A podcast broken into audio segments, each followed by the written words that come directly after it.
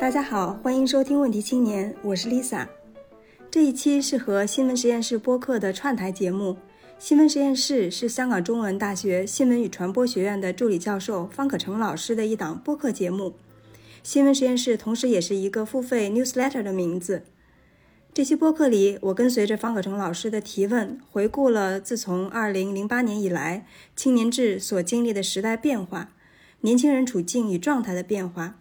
我们谈到互联网、消费主义、平台资本主义对于青年文化的影响。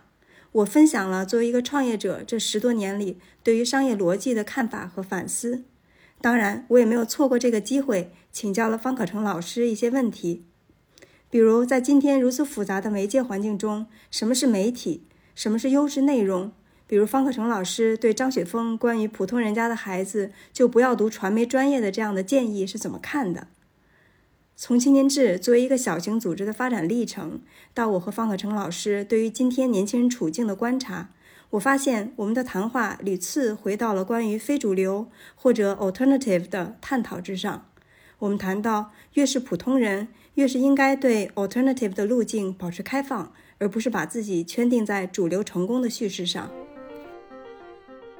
Hello，大家好，欢迎来到这一期的播客，很开心。我们今天是一期串台节目和问题青年的串台。那啊，我请到的嘉宾呢，就是问题青年的主播青年志的创始人 Lisa 老师。Lisa 老师跟大家打个招呼，自我介绍一下，要不？大家好，嗯，非常开心今天能够跟方可成老师录这期播客。我是 Lisa。其实我们今天主要是想聊问题青年，但是呢，我们想从问题青年的不能说前身吧。就是相关的另一块开始的更早的业务开始说起吧。其实我是早就有听说你的名字，包括你们这个背后的青年志这个公司的这个名字，可能是在一零年前后。那个时候我还在北京，然后读书，然后后来做记者，那其实都有听说你们的这个名字，听说你们在做一些很有意思的事情。但是那个时候没有特别多直接的去跟你们有打交道啊，或者说参与到你们做的事情中间啊，因为那个时候我印象中你们是一个做商业方面咨询为主的这样一个，比如说是调研青年文化，那调研的目的可能是为了为商家服务，对吧？就是说怎么样推出更好的产品和品牌，吸引青年消费者。所以呢，嗯，当时我会觉得，嗯，这可能跟我更关心公共面向的这个、这个、这个重点可能并不是太一致。所以那个时候知道你们在做很有意思的事情，但是其实从来都没有去认真的、很深入去了解过啊。当然，我相信其实可能现在很多年轻的听众，包括年轻人的听众，可能也都不太了解青年志的这一段历史。那其实是一个零八年就成立了公司，对吧？所以要不要请这个 Lisa 先跟我们？回顾一下这个历史，看看这个是怎么样 一路走来的。可能在回顾历史的时候，也可以略微谈一下你自己的背景吧，就是你自己的这种，包括学科呀、职业方面的背景。好，呃，谢谢方可生老师，因为呃，确实青年志是零八年就成立的，我相信今天有挺多的听众在那个时候还年纪还很小。对，呃，我们当时成立那个青年志。呃，它确实是一个咨询面向的一个公司啊，更多服务于一些呃不同的品牌呀，嗯，然后给他们提供，尤其是消费者洞察，呃，市场调研，然后以及基于洞察，逐渐我们也做一些关于产品创新呀、品牌定位呀、传播策略啊这些方面的一些咨询。对，嗯，那其实当时会做这件事情，现在回头看是一个相当幸运的一件事情，嗯，然后从我。呃，个人的经历来说，它也是有一定的偶然性，嗯，但是在回顾这个零八年前后的这个时间段的话，它肯定也是和当时的一些时代背景是有关系的，嗯，促成了这样的一些偶然，或者说是这样的一些幸运吧。明白。那要不要先说说你个人的这个情况？就是啊，是你自己是做商业的吗？是对这一块市场咨询这块一直是啊，在这个领域里面吗？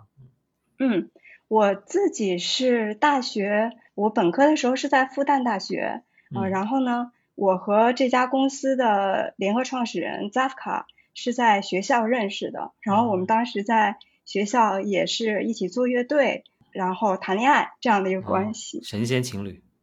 哎，呃，然后我在学校学的实际上是商科啊，但我们都知道那个年代选专业基本上是父母给选的。现在也是。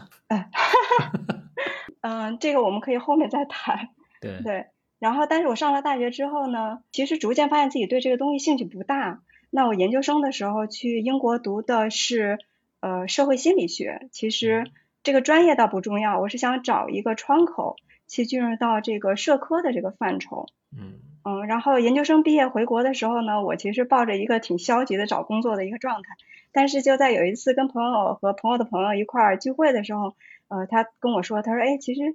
你不是学了挺多的这种我们叫质性的研究方法吗？qualitative 的 research。他说我们我我现在在一个市场研究公司，就招这样的人一直招不到，呃，然后我才知道说，哎，什么是市场研究啊？就是 market research，它都有什么呀？我都之前也不知道。啊，所以商科本科并不会学到这些。嗯，就是我现在回顾应该是有的，可能我也没有好好学吧。主要在玩乐队。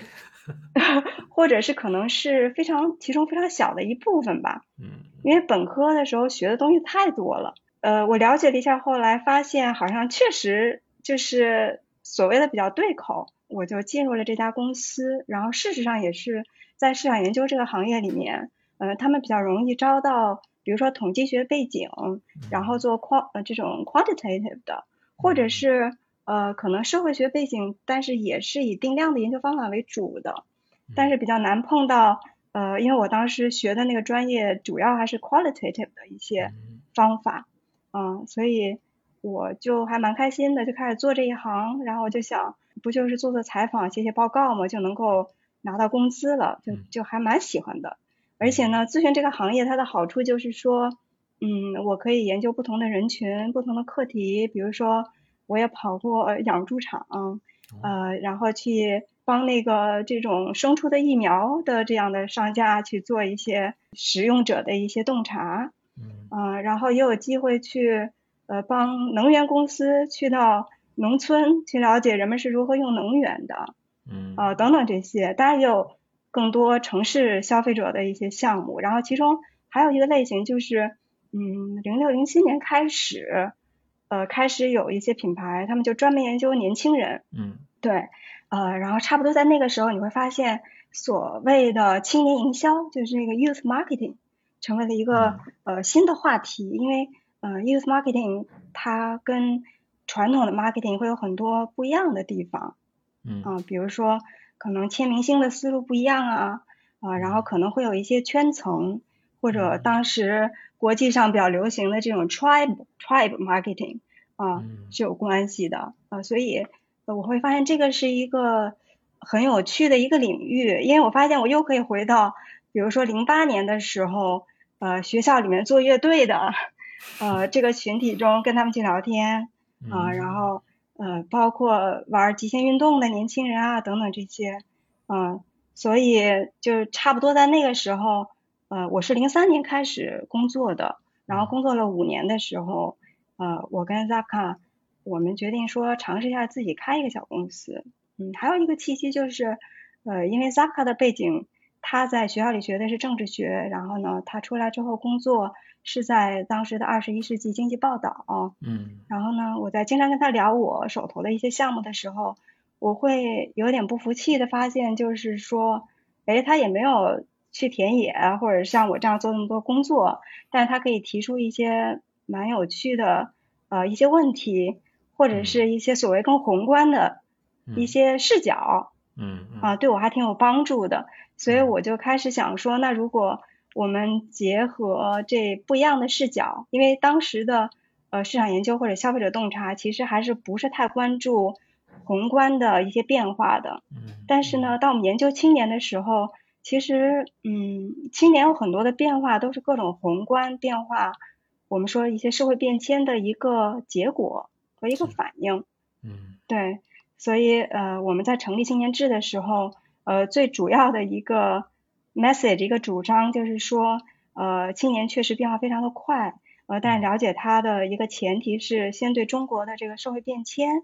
有一个基础的一个把握，呃，然后不会太被表面上的一些呃东西迷惑，嗯而是去理解这个变迁它的缘由，然后判断它的一些方向。嗯、嗯那这个也成为我们当时成立之后，可能跟同类型公司嗯、呃能够不一样的一个嗯方法或者是视角吧。嗯，明白。听你的这段嗯介绍，我觉得就蛮清晰的了。一方面是有商科的市场的这方面的背景，另一方面呢，又是一个文艺青年，关心社会，然后想要做社科方面研究的文艺青年。然后呢，啊、又想着说，嗯，其实是在这个行业里面是有一些自己的一些想法，可以提出一个别人暂时还没有提出来的这样一个空白的一个领域的这样一种一种做事的一些方法吧。所以我觉得确实是挺挺有意思的。那你嗯那接下来可能就可以说到这个时代的这个这个问题，正好你也说到了，你要做青年研究，你们的主张是说嗯要理解宏观的社会变迁。那你们嗯当时呃做这个事情，会觉得说，那那当时你们理解的宏观的社会变迁，主要指的是什么呢？你们你们嗯这个啊嗯，在这那个包括在那个宏观的社会变迁之下，你们开始做这个创业的这个项目，是不是其实也是意味着是你们从这个社会变迁中间看到了一些什么样的机会呢？嗯，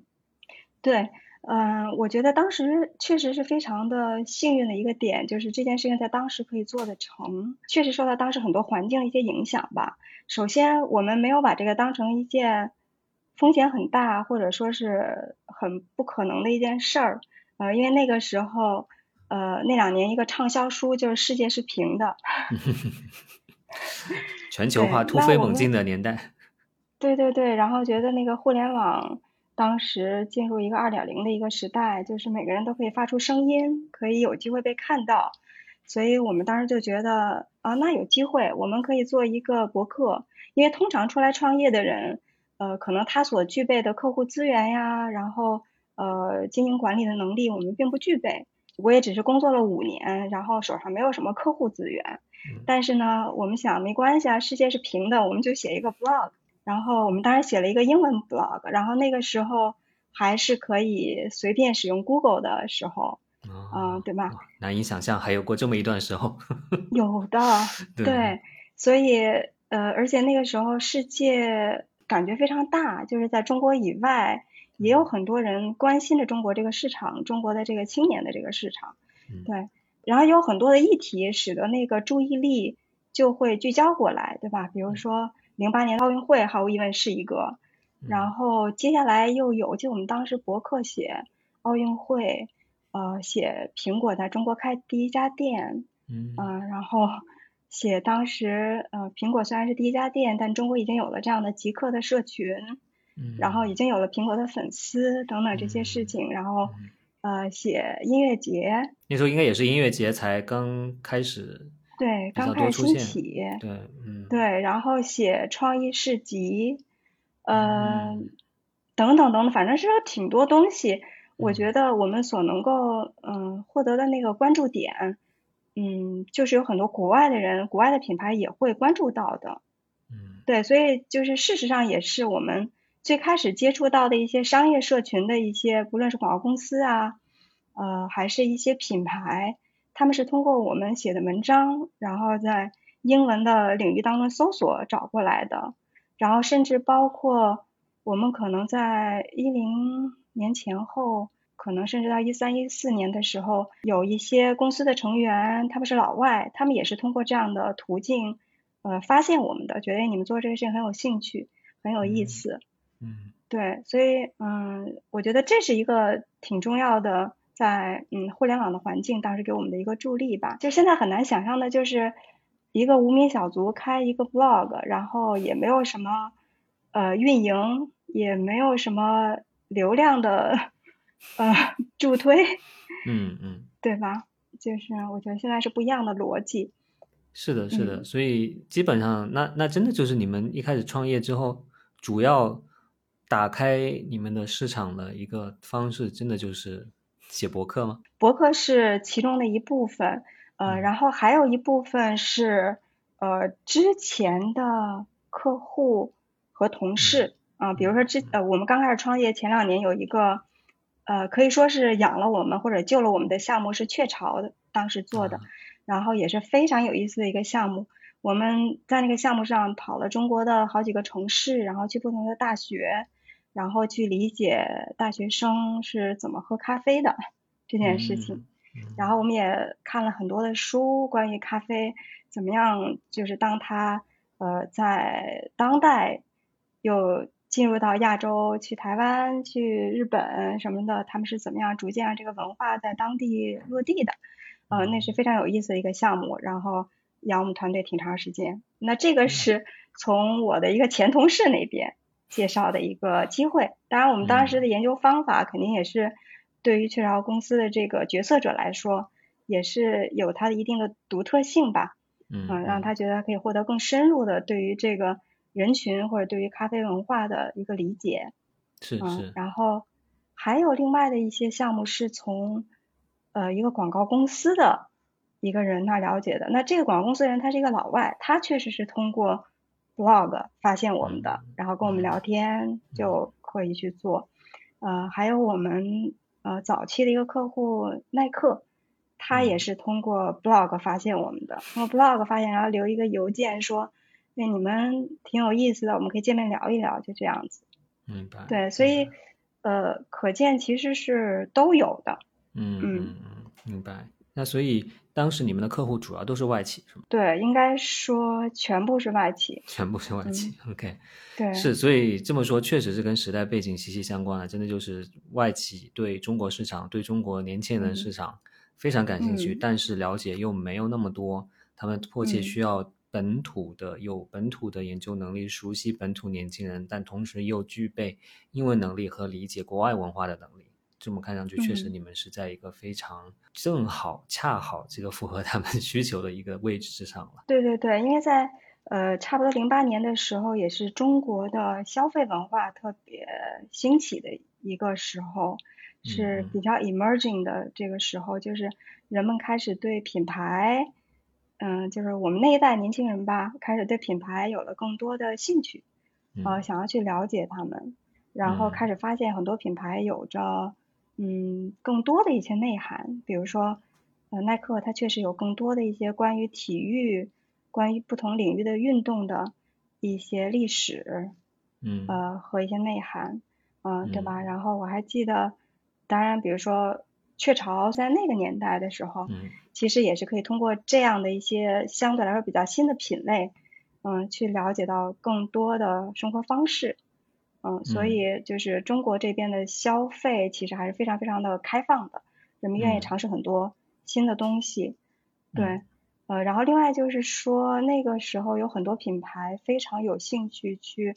呃融入到一些呃更广泛的一些文化领域当中去。嗯，我为了这个播客，我还又回想了一下，就是因为时间也蛮久了，那个时候做的一些项目，我会发现。说哎，那些有意思的项目现在确实比较少了。比如说，我们跟那个绝对伏特加做的一个项目，就是他们当时有一个具体不记得了，就有这样的一些 project 是关于扶持本土的一些创意力量的。然后，所以呃，包括跟他们去做很多的跨界的合作，对吧？嗯。所以我们那个项目其实呃，那些 participants 就我们那些被访者都可有意思了，他们是一些插画师。呃，时装设计师，然后独立音乐人，呃，然后呃，包括一些 LGBT 的群体，嗯，等等的，就是是特别有意思。然后包括跟耐克的合作，就是呃，他们想了解中国的极限运动文化，啊，因为他们有一个新的线，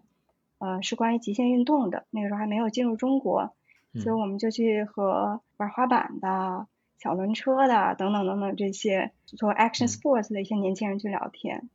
嗯，呃，然后包括以前英特尔会做那种 creator projects，呃，但是其实这几年这些就后面我们可能会讲到，其实整个的商业的文化变化也很大，嗯，这样有有趣的东西其实是嗯越来越少，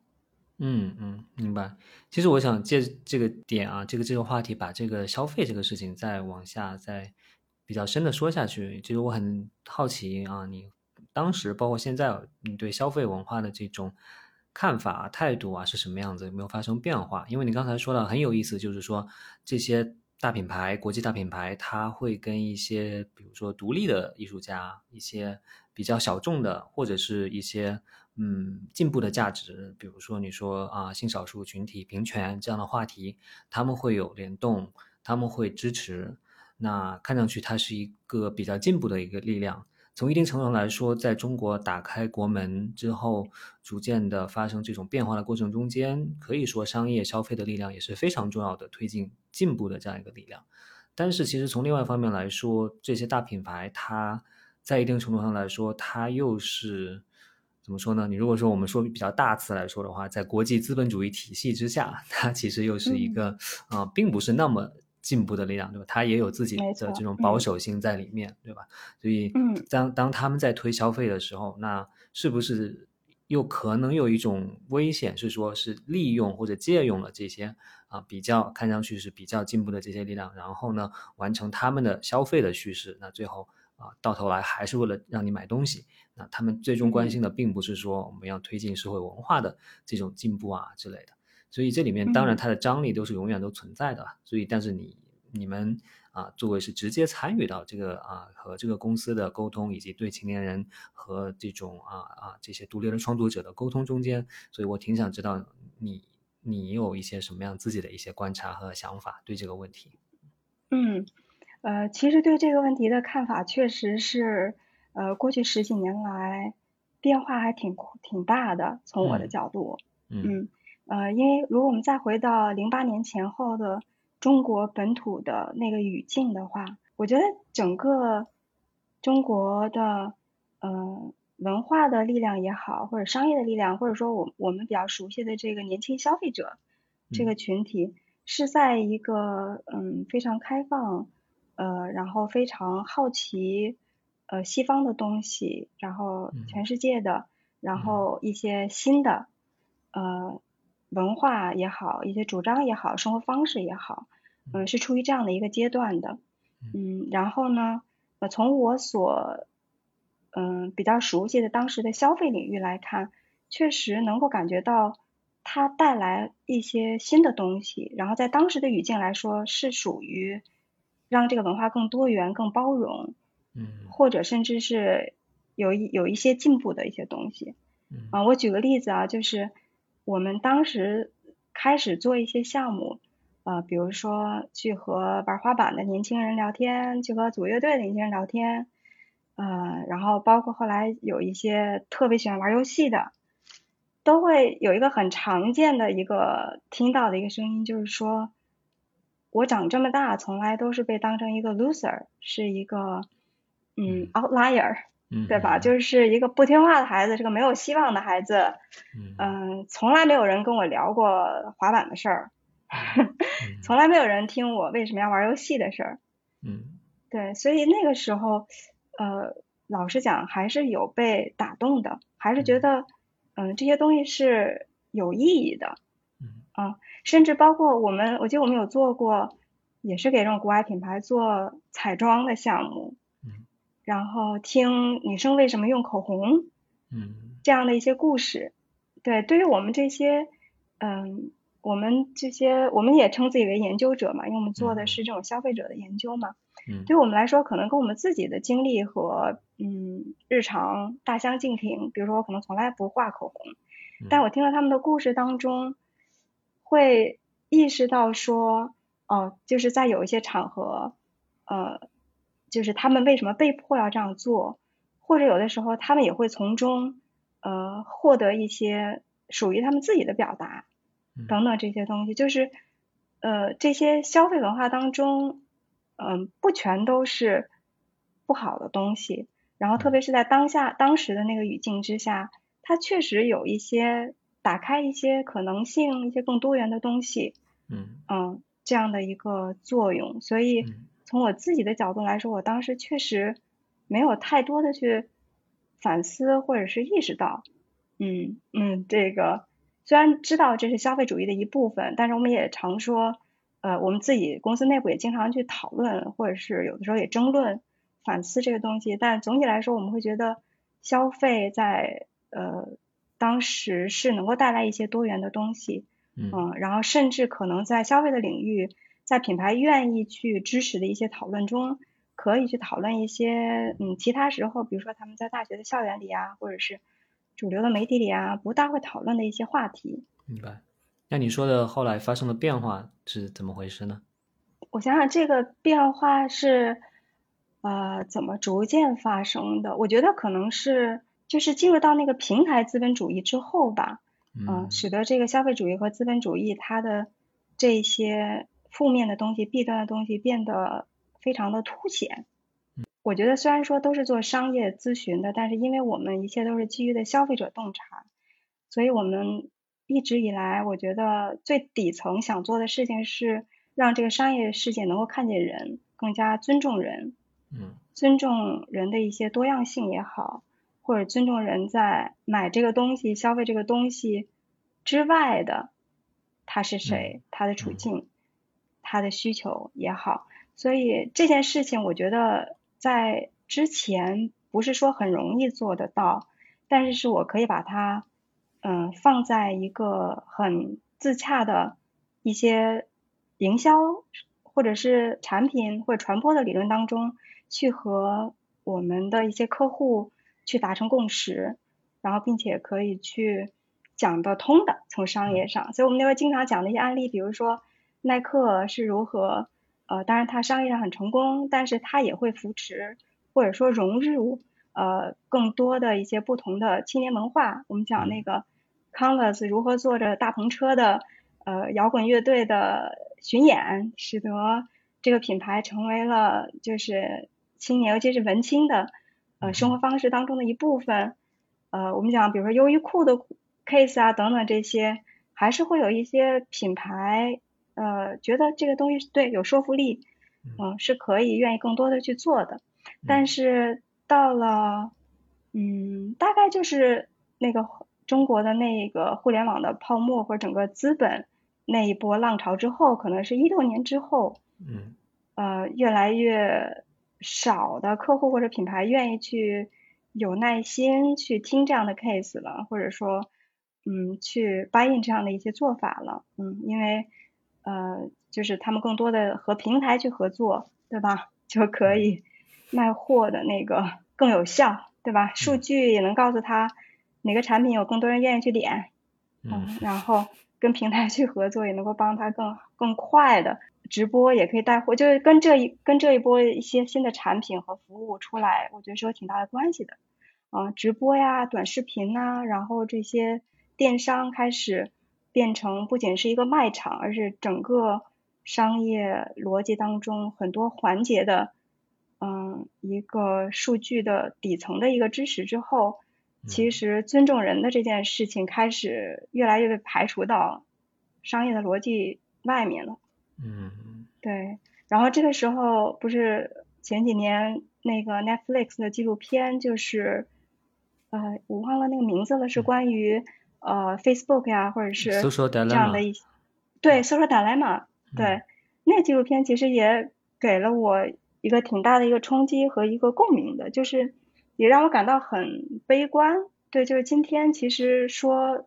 人获得尊重这件事儿，它越来越难。对，那也是在这种时候，我就会觉得说，消费主义已经不太会需要去看见人了。嗯。对吧？就是他可能我们说，如果以前我觉得他有正面的，有负面的，那我觉得现在可能正面的部分变得就越来越少。嗯，从呃资本的角度，它嗯确实，嗯，从商业成功、商业逻辑的角度，我觉得现在对人的尊重确实是越来越少。这里面确实跟。所谓的数据的霸权也是有关系的，对吧？就是你可以选择啊，比如说品牌选择和哪些博主合作，那我选择他的理由是啊，他的画用户画像是什么样子的，他有多少粉丝，我跟他合作之后，我可以预期得到多少流量，乃至有多少转化，其实这些都是可以用数字算出来的。再加上是说，大家啊，如果是说比较更急功近利一点，然后没有一个特别太。长远的一个品牌的这样一个建设的这样一个想法的话，确实就是很容易就变成你刚才说的。所以我觉得确实，你刚刚说给我一个启发，就是我们说到消费主义的时候，我们不能把它变成一个一概而论的，就是其实消费主义内部也是很复杂的，对吧？有可能就像你说的，可能有更偏向人的、更尊重人的消费主义，有更加啊把这个事情考虑的比较长远的消费主义，也有这种啊就是比较急功近利的，然后把所有的人呐、感情啊。这种人的这种意愿啊、理想啊，都变成数据的这样一种对消费主义，而这种后一种消费主义，确实是在这个平台的和数据的这个年代是占绝对主导地位的。对，是，呃，还有一点就是因为长期和呃这个圈子或者这个行业的不同的公司、品牌还有他们的团队去合作，所以我们的视角当中不仅会看到那些。比较大的就是这个品牌那个公司，其实会看到很多的个体，有很多的人，呃，可能在两千年那个年代的时候，有很多广告公司的人，或者是在外资企业里面做市场营，呃，尤其是市场营销、市场部的人，嗯，他们，呃，有一些特点，比如说也是比较西化，然后可能也留学过，然后很有可能在学生时代是文青。然后他们可能想做创意类型的工作，后来由于种种原因，比如说我们那时候经常开玩笑嘛，就是说广告公司里面的 creative，对吧？他们为什么那么喜欢跟做跨界的合作，跟音乐人啊，跟那些呃艺术家呀什么的合作，是因为那可能是他们本来想做的事儿嘛，对吧？就是如果我们把视野放到那个具体的一个个的个体的时候，我觉得还是非常不一样的，嗯，所以。能够感觉到说有一部分的呃方法论或者理论是由这样的一些人的嗯推动去形成的，然后我觉得我们当时也是在其中的一部分吧，嗯。啊，所以我们知道广告学上有一个特别 经典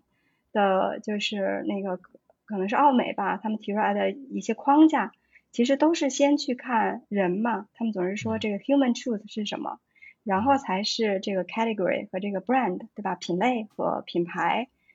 呃，它的一些真相，它的一些洞察是什么？呃，然后还有就是说，这种广告的 big idea，他们总是希望可以来自于这种社会的一些底层的一些关切，嗯，然后我们那时候非常喜欢讲的一些文化战略，嗯，好比说，也是经常以耐克或苹果为案例。都是会希望能够看到整个社会的变迁当中的一些文化的思潮，嗯，然后让品牌或者说某一个技术某一个品类如何成为这个思潮的一个部分，嗯，其实我觉得我们在那个时候工作上遇到的那些具体的人，还是经常会碰到很谈得来，然后愿意去推动这样的一些思路，呃，然后愿意去推动这样的一些做法的人的。嗯嗯嗯，你刚才说到这些品牌，特别比如你是提到苹果的时候，让我有一个新的想法，就是说，其实想苹果，我们为什么大家会觉得它那么酷，对吧？哪怕它在没有进入中国的时候，在中国已经有一群粉丝了。那除了它本身的设计好这个这一点之外，其实是他背后乔布斯他的。一整套理念，对吧？那很多人其实成为苹果粉丝，是因为他很喜欢乔布斯这样的人。那乔布斯是什么样的人呢？他当然有很多他的这种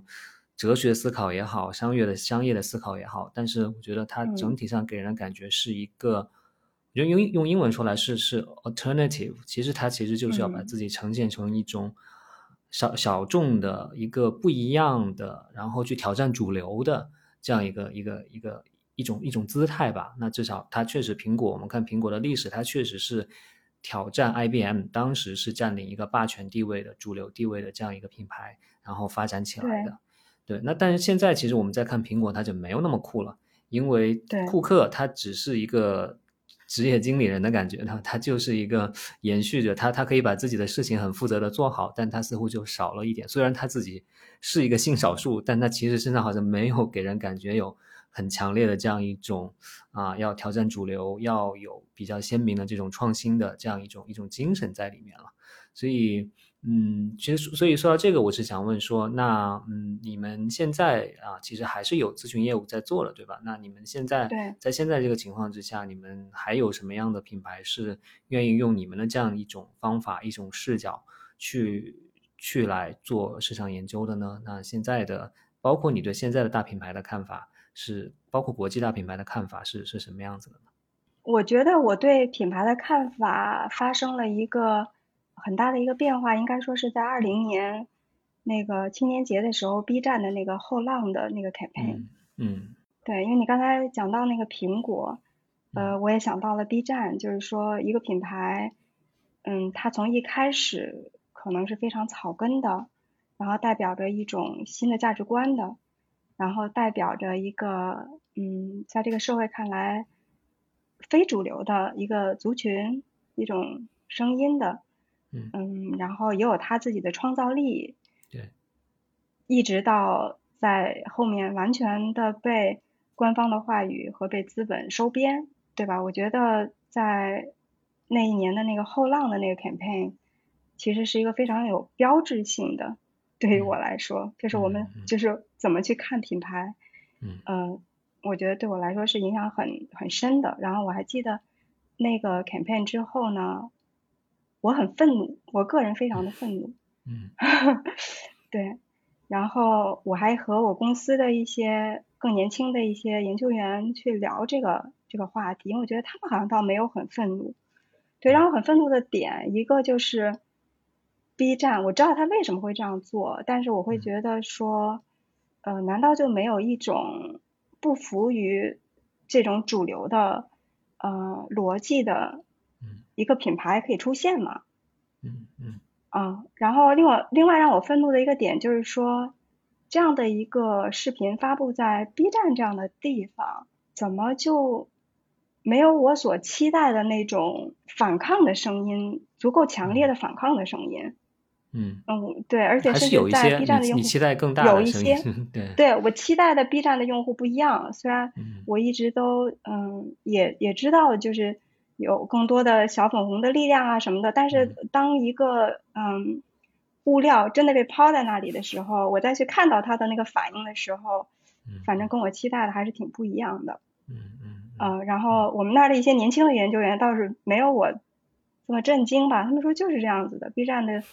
环境现在是这样子的。我说可是这种明显非常官方的意识形态的这种话语，为什么不会让人产生一种生理上的抵抗和不适呢？他们说因为。就好像是说，教导主任现在平常也挺会玩梗的，因为他们在 B 站上成为了其中的一部分。嗯，然后我觉得就明我就明白了。嗯嗯嗯。所以这个再回来前面的这个问题，就是我觉得好像这种资本的这个逻辑，然后以及被主流的官方的话语去收编的这个逻辑，在今天只能说是越来越强了。嗯，因为在早些年的时候，可能整个的。消费呀，或者说是市场营销啊，如何做一个品牌呀？嗯，它更多的还是来自于那些，比如说广告公司的 4A 公司啊，或者国外的一些经验。还是回到那个话题，过去几年更多的被互联网的逻辑，然后被中国的呃本土的呃媒体的环境啊、话语的环境所影响。反正是越来越难吧，就是期待品牌或者说。呃，商业可以在做的更有关怀，或者说更多样、更有趣，应该说是更难。然后我们在咨询业务的这边做的项目跟以前其实也有一些不同。比如说，我们以前是纯 qualitative 的，就是我们做的一切的调研都是基于定性的。呃，我们现在也会有定性和定量相结合，不是说定量不好，我我这么说，嗯，它本身我觉得在方法上。呃，包括一些大数据的一些方法，它作为方法本身，其实还是有很多的呃好处的。所以这种方法上，我觉得应该说是一个进步。只不过它也反映出呃现在客户如何去做出一些判断，然后他们对数据有多么的重视。还有一个就是我们以前会做一些趋势前瞻的项目，嗯，比较多。然后特别是在趋势前瞻的这种项目上面，客户他们比较关心的是一些更底层的需求，社会的变迁呀，人们现在呃更底层的身份认同上的一些变化呀，需求上的一些 gap 呀，对。但是这几年好像品牌不太会看很远，五年十年的规划，未来的一些产品的方向不太多，目前嗯还是更多看当下，这个也是一个变化。嗯嗯嗯，还有一个变化就是，越来越少的品牌会关心对人有一个更完整的、更深入的一个理解了。哪怕是国际品牌也是这样，是吗？对嗯我们在消费者洞察领域里头叫呃 deep dive 这类的产品，嗯然后今天只有自己的方法论，我们从一个嗯冰山上面去，嗯，更完整的看到一个人群，呃，嗯可能最表面是他的消费的选择，然后他品类上的需求，然后与这个品类有关的价值观，然后他的身份认同层面，一直到最底层的宏观社会的，我们说 social disruption，就是一些社会变迁，社会的一些比较大的一些变化，嗯、这种产品对于客户来说有点大而无当，就是我为什么要了解这么多？嗯 对，可能不像以前，嗯、大家有这个时间，或者说有这个意愿去了解这些，然后愿意从当中去，可能回到说的那些做市场或什么的一些个体吧，可能他自己也有兴趣嗯去了解，但是现在可能大家没有这个耐性，因为那些 KPI 啊，他们的指标啊，其实追的是非常紧的，对，就从呃客户那边他们的指标，他们实现一件事情的时间窗口给能给多少，这些变化其实都是非常明显的。那反过来对我们做的事情也是有影响的。是是明白。对，那所以我们在做的就是也也会随着客户的这个需求做一些调整呗。其实我想，可能不仅仅是说数据啊、KPI 这些，它背后可能还，如果我们说的更宏观一点的话，可能跟心态有关。就想想想，比如说是，如果是在零八年，那大家的心态可能是说，哇，这是一个上升期的刚开始的时候，就觉得未来嗯会有相当一段时间是一直向上的，大家的判断是乐观的、美好的。那我相对来说就更有这个耐心，更有这个时间，我更花更多的时间去去去了解一下啊，后来看上去大而无当的事情，对吧？那我更因为你嗯当然觉得你如果对未来的判断是乐观的，你其实是有这样一个所谓的 luxury 这样的一个奢侈去做这个事情的。但如果说你对未来的判断是不乐观的，你是非常着急的，你不知道三年后、五年后，哪怕是三个月后、五个月后会怎么样，你的公司、你的品牌会怎么样，那当然就是更着急的要把一切都赶紧来去变现，来变成这个转化成流量和这个销售了。我我想可能还有这样一个变化，对，嗯对，而且现在也确实会有很多这方面的可能性，对吧？嗯嗯嗯，就是可以给他们带来流量、带来转化的。嗯，嗯是是是，那所以其实我们刚才聊了很多啊，就是你们做青年消费文化这个咨询这方面的这个事情啊，其实比我预想的聊的时间更长，但我觉得很好，因为 这个其实给我们聊后面的话题都有都是非常紧密相关铺垫的了。那啊，我不知道是不是因为这些年的变化，就使得一定程度上使得你自己。在公司里面的这个角色也发生了一些变化，对吧？你是你们是在二零二零年大概十月份左右啊，比较开始多了来做一些媒体项的内容，包括问题青年这个播客，包括公号啊、或者一些其他渠道来做一些文字、声音或者其他形式的这种内容。然后你自己也嗯更多的是转向了做这种啊内容方面的这个事情。嗯、那我就想知道，是不是背后来说，对你个人来说，也是一个大的这样一种啊环境的变化，还是说你自己内心里面有一些什么样新的一些想法呢？呃，我觉得确实我们的这些变化是和我们刚才讲到的这些呃整体的环境，我们的这个客户的变化，对吧？然后包括互联网啊等等这些变化，我觉得都是有关的。青年志发生的很多的变化或者选择，它也呃不不仅仅是我，嗯，因为我觉得嗯这家公司比较好的一个地方就是我们是一个嗯价值观还比较强烈，嗯，然后我嗯。们也经常会去讨论一些呃所谓的有的没的的一些事情，就什么是对的事情，什么是在现在还可以做的事情，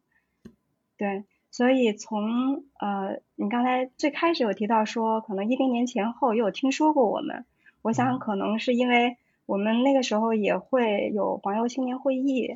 嗯呃，然后有的时候嗯也会做一些青年派对，嗯呃等等这样的一些事儿是有关系的。嗯、我们从嗯成立最开始成立的时候，其实没想太多就做了，然后成立了一段时间之后，可能不到一年，我们就开始有的时候聊那些有的没的的时候，嗯，发现大家有一个共识，就是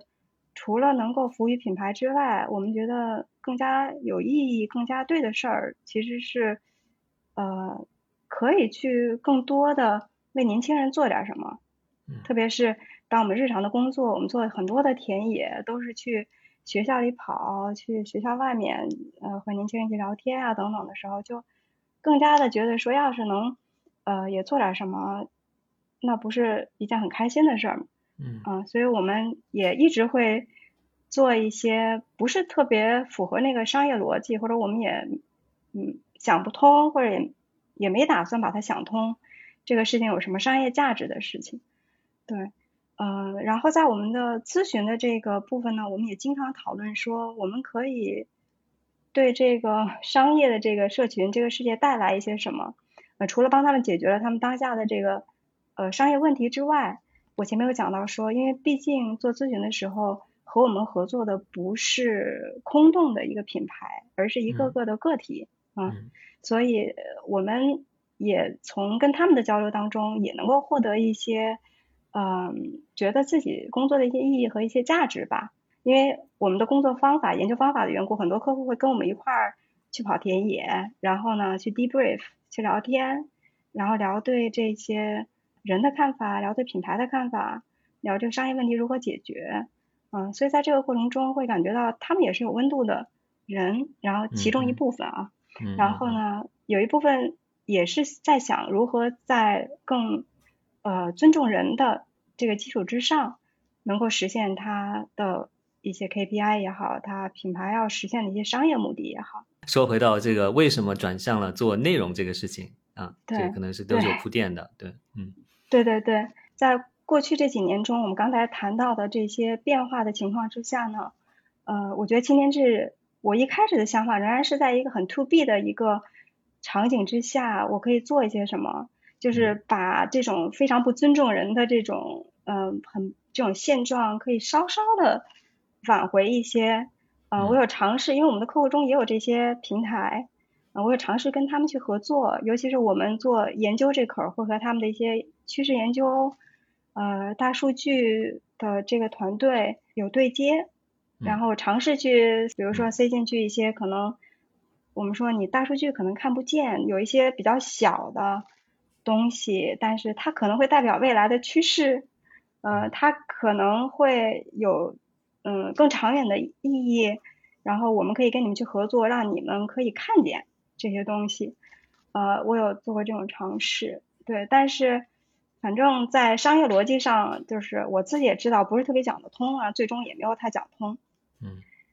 然后我也尝试过去和呃影响力投资去合作。嗯啊，因为就是嗯，如果说有有一种新的有一点 alternative 的资本，它可以不是仅仅去看那种主流的这些商业的 metrics，对吧？呃，可以看到更多的衡量的标准，呃，或许我们可以落地一些这种影响力投资的项目。嗯嗯，然后我们还真的和一家公司呃谈了一段时间，但后来会发现。呃，比如说性别领域，嗯，可能也不太好做，然后可持续领域都会有一些触碰敏感的一些区域，嗯，对，嗯，所以也没得做，对，所以后来剩剩下的就是说，呃，看来 to B 这边我们好像确实以以我的这个能力，青年志现在的这个影响力也没有什么办法了。嗯，我就想说做一个 to C 的媒体吧。既然我们想，呃，最终而且一直以来还是比较关心，可以对年轻人这边做点有价值的事情，那我们就最起码可以做的是发出一些声音吧，提出一些问题给他们。嗯，明白。那看上去啊，看上去做媒体这个事情。其实也不是看上去，因为做媒体事情本来就是现在来说就很难赚钱，赚不了钱的。那你觉得在在你们这个公司里面做媒体业务，岂不是就是一个成本中心了？哎，对我们我们公司一直有一些成本中心，所以可能是一个 可以接受它的，呃，有有这样的一个历史基础吧。从以前比如说做黄油天天会议的那个年代，到后来我去折腾这些，我刚才提到的跟不同的平台去聊啊或者什么，其实都是在花着按照咨询公司来说，花着这个公司很贵的这个 time cost，在在做，然后没做成的也挺多的。然后这个我觉得这是一个背景吧。然后呢，还有一个就是我在做这个，嗯，开始做媒体的这个初期的时候，我确实以为我是可以自负盈亏的。嗯。啊，我当时也自己啊，还有托一些朋友啊去聊一些我知道的一些媒体，然后问问他们的一些情况。我说的都是一些自媒体吧，应该说是。呃，然后我觉得应该还有希望可以自负盈亏的。嗯，但是我看我开始做了半年到一年的这个期间，我就开始回来跟我的这些合伙人说，我说应该是没戏了，嗯，就是好像有更多商务机会的那一类内容不是咱们想做的，然后就是咱们之前虽然了解了其他的一些团队他们的情况，但是以我们想做的这种选题，应该不大行，对。然后这个时候，我其实和我们的核心团队还有和公司里更多人都有交流过这个问题，我们还要不要做？但大家还是觉得，呃，就是做吧，嗯嗯，那对，就是跟钱就是过不去。嗯，对，我觉得做公司这段时间，嗯，我其实在一三年的时候还去学了一个 EMBA，有一段时间想很认真的把这个商业做好。嗯，做起来，呃，然后学到一五年，然后一边学一边用一些，哎，所谓的这种主流的现代的这种管理方法和这个商业的逻辑去做，然后差不多到一八年的时候，可能这段时间是公司成长从商业的角度判断成长最好的一个时间段吧，一直到一八年的时候，我把自己都给做抑郁了，就是没有办法做下去，就是。我我就就真的是把自己给玩进去了的那种感觉。你的意思是什么？就是钱是赚的最好的时候，反而人变得抑郁了，是这样吗？对，因为因为你会发现 公司里有很多质疑的声音吧。因为我前面也讲过，我们青年质疑这是一个价值观很强的，嗯，一个公司，他们会说，就是为什么每年都要有一个增长的目标？然后这个增长的目标究竟又能够？就是它究竟有什么意义？我在用那一套管理方法去做的时候，又会发现和团队之间的那种张力也会越来越大。嗯，因为那是一个可能你的权力越来越集中，然后内部要越来越去游说出来那些指标，然后有这种监督，然后有用钱的激励。嗯，然后以前可能别人加入青年制的时候，我也不着急增长的时候，都是那种大老远找过来的，说你们真有趣，我我我能不能加入？后来就变成我去雇人的时候，总是甩给人家一个 package 看看 够不够，就整个这个过程就我就觉得有一种自己被玩进去了，一点都不是我想要做的事情的那种感觉。明白，就那段时间 Lisa 变得不 Lisa 了。对，有可能。然后有些人离开青年制的时候就是这么说的，就因为青年制已经不青年制了。原来还有这么一段，嗯。对，所以在一八年底的时候，呃，我觉得我们就开始，嗯，做了一个整个公司的一个变化，我就放弃掉那个 EMBA 学的东西了。然后，然后基本上就意味着我放弃了对商业上的对成功的那个定义了。我就准备做一个 loser 了，对，反倒是获得另一种解放，另一种自由了，就是。对，呃，一八年底的时候，我接触到了一个新的管理上的一个分支吧，叫做青色组织，就是那个 teal organization。青色指的是？青色就是一个颜色，因为呃，这个这个理论的提出者好像是基于一个认知的一个模型。然后他把不同的管理模式按照颜色做了一个框架，嗯，比如说红色就是这种军队型的，然后橙色就是我们传统的这种金字塔的 hierarchy 的，嗯，呃，科层制度的，嗯，呃，然后绿色是一些公益组织的，然后像家庭氛围一样的管理模式，他又提出了一个青色组织，这个青色组织是使命驱动的，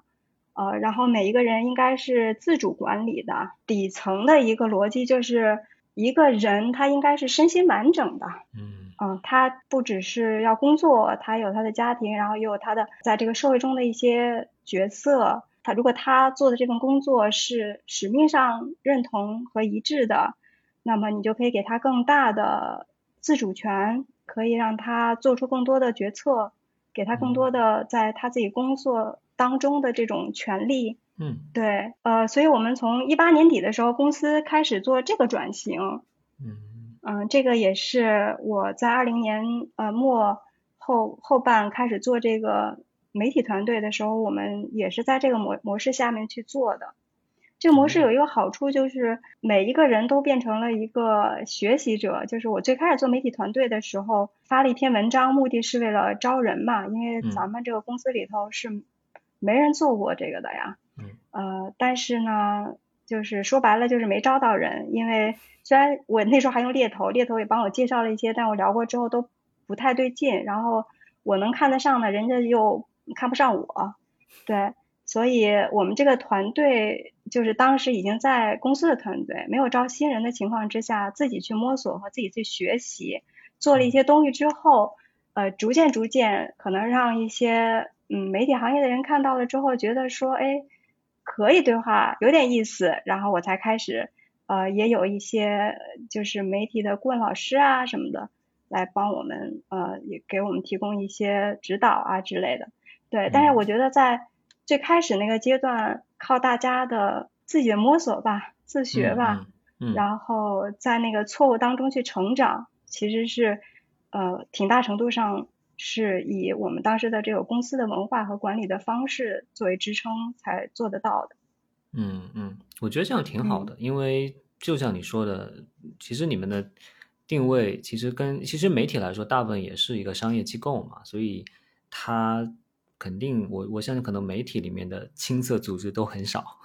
所以你如果是很少，我后来了解到之后，媒体是相当橙色的组织非常多。是啊，所以你要请从媒体非常有媒体经验人过来，反倒并不一定适合来来带领你们一起探索什么之类的。所以你们从内部自己生长起来，反而我觉得是最好的了。对，所以青涩这个青就是青年志的青，对吧？对对，有一种冥冥之中的契合感。对对，嗯嗯，你刚才一直谈在谈价值观啊，所以那我想具体到媒体的内容方面，其实我也能感觉到你们的内容也是非常有自己鲜明的价值观的。那你有你没有自己总结过这种这种价值观具体指的是什么吗？我们其实没有总结过哎。OK，这也是符很符合你们的这个特征。对，就青色组织，我后来去研究了一下的时候，会发现，哎，他们没有那种写在公司。呃，墙上的那种就是公司的使命啊、价值观啊这种东西。然后呢，如果你找他们的人去聊的话，他们很愿意聊这个话题。他们聊出来的都是各自的说法，但是他们有一定的共识。OK，那你个人来说呢？回到我们自己来说呢，就是嗯，我觉得我们大家经常会去讨论，嗯，我们会去复盘的时候会说，我们特别。感到骄傲的做了什么选题，然后我们觉得特别嗯感到有一点遗憾的没做什么选题，嗯、然后为什么？对，嗯、就是类似于这样的讨论当中，我觉得大家逐渐会有这样的一些共识，嗯,嗯，就是有的时候也会争论，嗯，要要你说问我的那个公司，我们公司的那价值观，我觉得其实那个尊重人。可能是其中最底层的，嗯，对，因为我们脱胎于这个一个商业咨询的这样的一个一个语境，所以更加理解尊重人这件事情有多么的难，嗯，然后有多么的重要。就是一旦我们尊重人这件事情上少了一厘，它有多大的危害？但是当我们开始去做这些媒体内容之后，我又确实有了更多新的一些理解，因为以前有一些关注不到的人群，嗯，就是在你我做咨询的时候，可能有一些是关注不到的人群，或者说是一些社会问题等等的，那在做媒体之后，能够看到，嗯，我觉得可能更强化了，嗯，怎么样去尊重人吧。嗯嗯嗯。嗯。明白明白，所以就是很人文关怀、人本主义的这种，我觉得也是，就是大家为什么说好像文艺青年好像有一个自己的一个气质一样？我觉得这个气质真的不在于是说他是玩滑板，还是他在画画，还是在搞乐队什么之类的。我觉得可能嗯最底层的也是一个这种，因为他本身就是要承认和尊重各种各种不一样的这种人性的这样一种存在和表达了。我觉得是。对嗯对，我从我自己的角度来说，呃，因为我职业的这个背景，然后包括管理公司啊、学 EMBA 啊等等这些东西之后，嗯，再去思考如何去尊重人的时候，我觉得让我有一种勇气去做出一个判断，就是说，商业的逻辑它是这个世界运行的一种逻辑，嗯它不是唯一的逻辑，更加不是正确的逻辑。嗯嗯对，所以有一些事情就是在这个逻辑之外的，嗯嗯而那个东西其实是尊重人的。如果你尊重人的话，你不可能只 follow 商业的逻辑的。嗯嗯嗯所以有的时候，我经常在一些，比如说对商业模式的评价上，你们跟人有不一样的观点。比如说，有的时候可能有一些组织啊，有一些项目一众筹，然后就会开始有人批评他们说，你看他们还是不符合商业逻辑，又快不行了，然后又得要众筹去 那个去最后再续命。嗯对，然后这个时候我就是说，那商业逻辑又不是唯一的逻辑，只要他众筹成功了，我觉得这个就是一个正确的选择，这是好的逻辑。嗯对，就是回到我们前面说那个青色组织，它就是在很多层面上是嗯去摒弃了那个商业逻辑的。是的，是的，我我我觉得这个特别好，而且特别是你有你的这段经历，其实就是你等于是已经到过了那个地方，你已经翻过了这个山之后，你再回过头来看，其实你是看得更清楚的了。其实有略微岔开一个不无关的话题，就是我最近写了一篇比较长的一个文章，在我的 newsletter 里面发出来，是关于我的这个十年前进入这个学术圈，开始读博士之后的这个经历。我觉得中间也我想表达的一个非常重要的一个主题，其实也是的，就是我在做的这过程中间，我曾经一度以为在学术圈有一个唯一的一个逻辑，就是什么样的研究是好的研究，你应该用什么样的方法的才是好的研究，对吧？但是其实你真的过了那个阶段，当你看的更多的时候，你其实会就发现哦，某一种每一种方法都有自己的局限性，某一种取向都有自己的局限性，所以那中间其实是你有很多很多不同的做研究的方法可以去选择。那学者的类型嗯也是很多样的，你也有很多种不同的学者的类型可以成为，并没有哪一种是绝对更好的。所以我我的我觉得，所以中间冥冥之中让我觉得有一点点相关性在里面。但是如果回到青年嗯这个主题的话，我觉得恰恰问题就在于说，其实回想我们，比如说二十多岁的时候，我觉得可能我们也面临着同样的困惑，就是我们还是会心里面不够有自信，我们还是会觉得主流都告诉我是什么样子的。虽然我心里面觉得我不认同主流说的，但是我心里面还是害怕说，哦，可能这个世界的逻辑就还是有一个终极的、唯一的一个占据主导的逻辑。但是说我们可能站在我们我们俩现在各自的位置，我们可能觉得说啊，其实不是的，其实不是的。但是我觉得对于青年来说，这个是蛮难在那个时候年轻的时候，在二十多岁的时候就能够去迈过的一道坎了。所以我觉得，嗯嗯，这个我们可以通过不断的做各种内容去告诉他们，但是他们真的要体会到那，可能真的也得自己经过了一些才能体会得到。对，是嗯，而且我觉得今天的青年跟十多年前的青年，他们的处境确实也非常的不一样。嗯，因为我觉得十多年前的时候，不论是通过这些品牌的消费文化，还是我们自己做那个时候的黄油青年会议，就是每一次嗯。也总能找到很多新鲜的话题，然后所谓的不太一样的人，alternative 的一些事情，总是有很多新鲜的东西，然后大家也觉得哦，又多了一些可能性，哦，那些可能性或者我也可以去考虑，是，嗯，对，但是在今天，我觉得我自己先是被打脸，是在我们刚开始做媒体之后的有一段时间，我可能还是这个惯性之下，总是想说，哎，我们要去找一些新鲜的东西、好玩的东西，稀奇古怪的年轻人，对，让别人看到更多可能性的东西，然后你就会发现，怎么总是特别不讨好呢？然后就会有人批评批评我们说，啊，就是这些东西他们，因为他们有特权，然后。因为嗯等等这些吧，他们是不是家里有矿？然后这些可能性对于我们来说，可能根本就不是可能性。一开始我挺不服气的，但是后来我意识到说，确实，如果我们看今天年轻人的这个处境，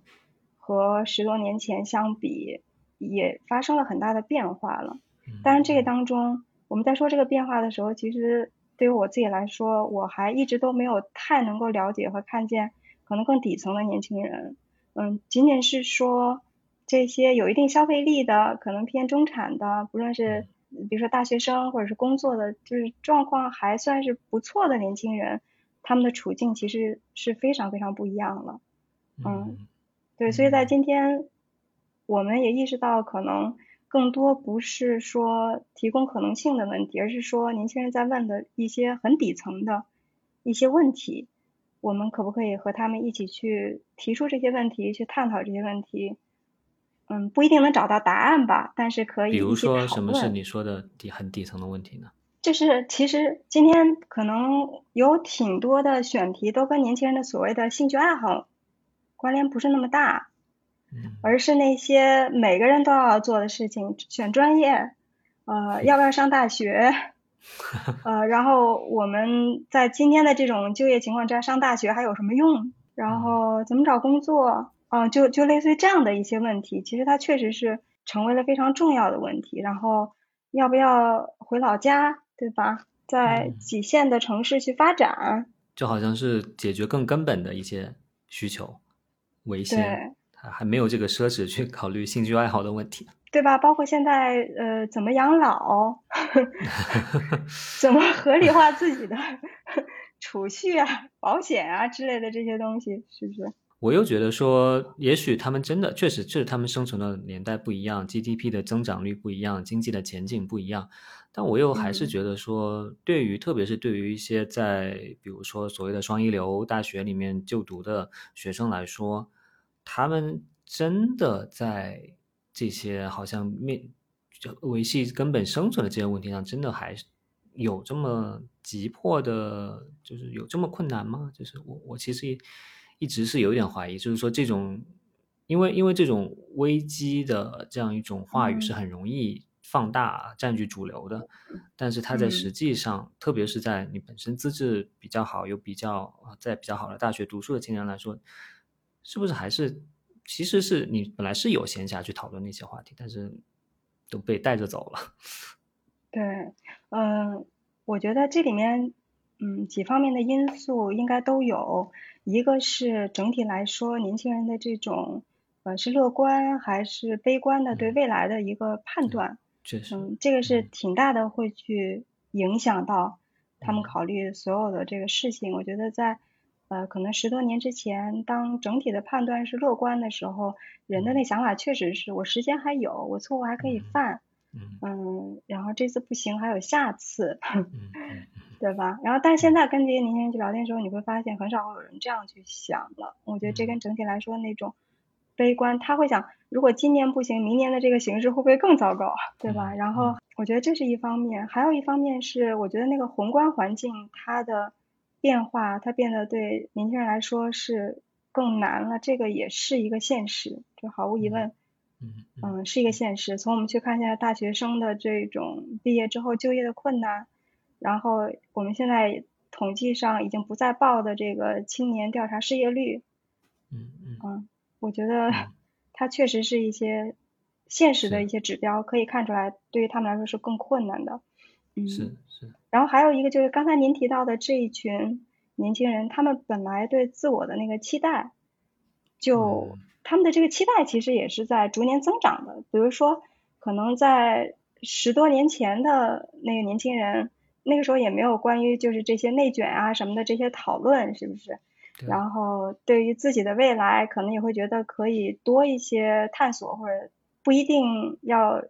成为怎样怎样，但是现在因为社交媒体上啊等等，然后整体来说这种竞争的氛围啊，人们的期待其实更高的。从呃年轻人对于，我记得有一些调查，每年都是有他们对于这个薪资，比如说毕业的这个薪资的一个期待啊等等，其实都是在。逐年提升的嘛，那几年互联网泡沫的时候，不是还流行说，哎呀，就是又错过了几个亿嘛，就是那种感觉，那种你本来可以获得几个亿的那种感觉，这个在十多年前也是没有的。嗯嗯嗯。嗯，我觉得这些其实都是在调整着人们的期待，虽然这种期待现在肯定是没有了，但是我觉得，嗯，可能还有一些余温是在的吧。嗯嗯嗯，是是。我我个人觉得社交媒体在里面确实也是有一定的作用的啦，因为它会塑造一种焦虑感在里面。那因为社交媒体，我觉得社交媒体从来都不是说一个如实反映社会状况的这样一个一个镜子或者一面湖水这样子的，它其实往往都是嗯抓准了几个情绪，然后去把它放大的。所以它其实是一个，所以如果是比如说我们毕业找工作的时候，其实。还没有什么社交媒体的这个时候，其实大家你可能说对整体的情况或者对其他人的情绪也没那么了解，对吧？那也自然这种情绪也不会被放大，所以这种确实也会影响到大家的心态了。我觉得就是在这种呃客观的这种经济数据的变化之外，我是觉得其实这种情绪的传播其实也是蛮重要的一个因素在里面。哎，我想问您一下，那您在学校接触年轻人也挺多的，呃，您有这样的？一些呃，跟他们的接触中有这样的感觉吗？然后以及你会给他们什么建议呢？就是他们会跟你聊吗？当他们很焦虑的时候，你觉得 会有什么建议给他们吗？嗯，我觉得其实我接触的年轻人还就分几个类别的，挺挺不一样的。首先，本科生和研究生其实就挺不一样的。然后，呃，香港本地的学生和来自内地的学生。又不太一样。那就算是来自内地的学生，嗯，根据各自不同的家庭状况和你的包括价值观啊，可能又会不太一样。所以，嗯，比如更详细一点说吧，就是比如说本科生，因为他毕竟在这边你需要读四年的时间才毕业，所以一开始并没有一下子有那么大的压力了。但是如果是到这边来读硕士的，比如说是我们一年制的这个硕士的这个项目，那你其实。很多人就已经，比如说刚刚马上我们下周开学，那很多很多人已经在想了，十月份是不是就要参加秋招？我们就是是不是要开始找工作？就刚入学就要开始想着找工作了，对吧？那呃，而啊，同学中间或者小红书上面，大家都在开始分享这些东西的时候，那更会增加大家这种焦虑感在里面了。那当然，这个和确实和嗯。就业的情况也有一点关系，那我觉得这里面的关系倒并不一定是一个线性的关系。比如说，嗯，前几年我们的硕士毕业生其实蛮容易找到互联网大厂的工作的，那这这从就业上来说是一个好事，对吧？但是呢，它并没有使大家不焦虑，而是说，哎，大家都觉得身边的人。很早早毕业之前就拿到了字节的什么腾讯的 offer 了，所以我也得赶紧拿到，对吧？所以就算是就业很好的时候，他也是蛮焦虑的。那如果是就业不好的时候呢？我觉得对一些人来说，他反而就没有那么焦虑了，也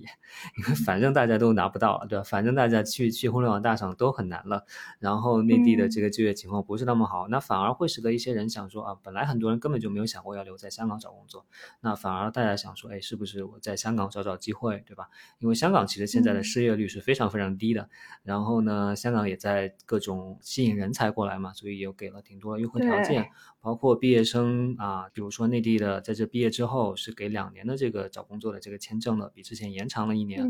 所以其实反而倒使得，大家哎，嗯，不再那么着急的进入一个模式化的这种选择当中去了。就是我我接触的这些一年制的这种硕士，大部分是从内地来的这些同学那里感觉，所以所以我倒感觉说，嗯，这个事情没那么线性，对吧？就是有时候你反而就业没那么好，反而说不定让大家觉得我可以。去探索一点我想做的事情了，嗯，当然，我觉得这个就完全也要看个人，对吧？因为我觉得往往这么想的人，你需要首先可能家庭来说是一个中产或者以上的条件能够支持你，另外一个呢就是你自己的心态可能需要一个是一个比较比较比较开放的，没有那么焦虑的心态。那对于本科生来说，本科生我们还是以本地的香港学生为主。那香港应该说最近几年整体的年轻人的这种态度是比较消沉的了。那啊，因为有很多人也移民了，那去到了加拿大呀、英国啊之类的，然后整个社会的活力也是受到了一些一些一些一些打击吧。从香港的年轻人的角度来说，他们更多的，嗯，我觉得他们找份工作不是问题。可能只是一种不太觉得说有多少的上升空间啊之类的，所以嗯，整体上来说，我觉得这个年轻人的士气是不太高的。但在这个环境之下呢，也有个别的人就做出了一些。啊，很有意思的选择了。比如说，我之前接触到的一些人，他们的选择就是去种地。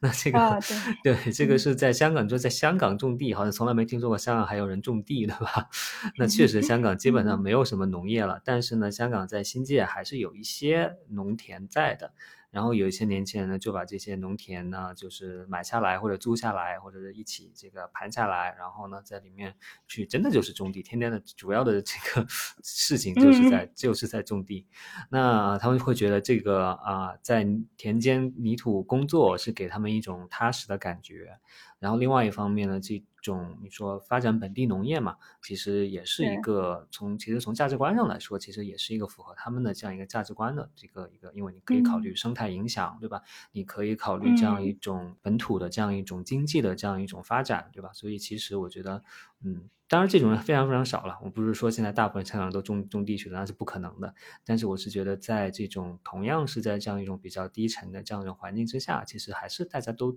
会有各种不同的选择在在这里了。所以我觉得，真的对于我们来说也很难说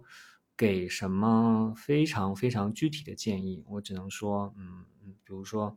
对于大部分的硕士学生来说，那我只能说，我理解你们其实都是就业导向的，对吧？其实说白了，他们选择到这边来读一年制的硕士，其实已经有很强的这种就业的这样一种一种一种考虑在里面了。所以呢，那你就是从自己能找到什么样的工作的这个角度出发，那各自去找实习也好啊，或者是怎么样，各显神通吧，并不是说你进入了来学新闻，我就要期待你要做记者，我我我其实根本也就没有这样的期待了。但是呢，如果你内心里面真的就还是，比如说你。这样一个学生在听了我们这期播客之后，内心觉得特别认同 Lisa 的说法，那我觉得其实 我会鼓励你说啊，其实我们这个世界上啊，我们这个世界虽然整体上来说大家可能比较悲观、比较压抑，但其实这个世界真的很大很大。那所以其实对于容纳一个人、十个人、一百个人，哪怕一万个人做不一样的事情、不一样选择的空间，其实也都有的。你看青年志作为一个这么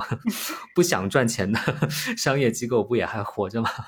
所以，嗯，哎，您刚才说到这点，其实我还想 echo 一下，就是这也是我们常说的事儿，就是。我们动不动凑到一起，然后聊接下来该怎么办的时候，就会说没关系，咱们这么小的一个公司，去找到一些我们想做的客户，或者说我们比较认同的这样的项目，或者说做想做的事儿，总还是能活下来的。咱们就不又不是一个多大的一个公司，嗯，对吧？就我们也确实常用这样的话来安慰自己。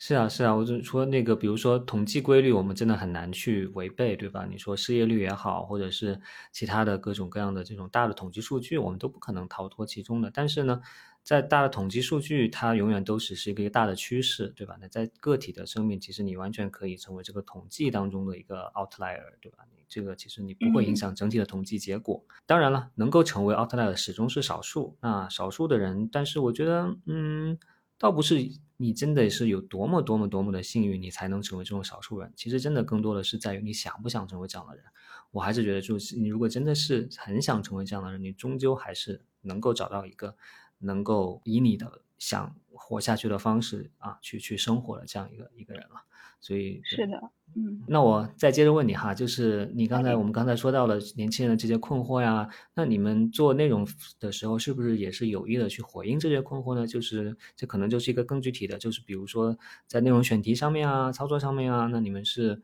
嗯，更多的是一个什么样的一个模式，使得你们可以去实现自己的这种价值观上的一种呼应呢？我前面讲到说，我们其实开始做那个媒体的内容之后呢。也是在不断的摸索，从一开始可能更多从编辑部自己的兴趣出发，觉得什么东西新鲜啊、有趣啊，会愿意去做。然后到后来我们逐渐意识到说，呃，其实我们应该关心的是更多年轻人在关心的那些问题。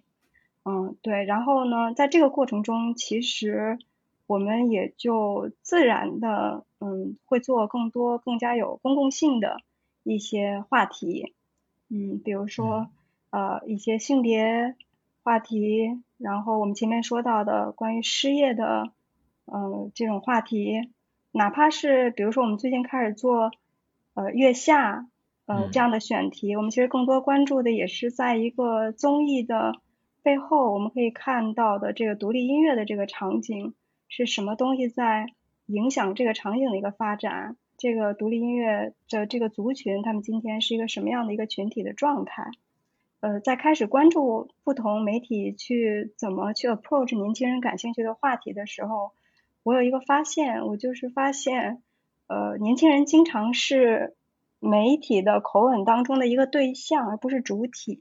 嗯。嗯，最。直接的一个例子就是，你会发现很多的标题都是这届年轻人他们怎样怎样怎样，然后这种口吻就让我们特别的气愤，就是有一种把它当做一个对象在消费的一种感觉，而不是说真的把青年当做一个主体去理解他们在提出什么样的问题，然后去严肃的去探讨这个问题背后的成因，嗯。或者是帮助这个青年去梳理一下这个问题，嗯，对，所以我们自己逐渐逐渐找到的那个位置，就是说，呃，在一些有公共性的这样的议题上面，能够嗯从青年的这个主体去出发，然后去梳理呃年轻人他们的一些问题，比如说嗯失业的这个问题我们应该怎么看，嗯，然后我们应该怎么样去度过大学，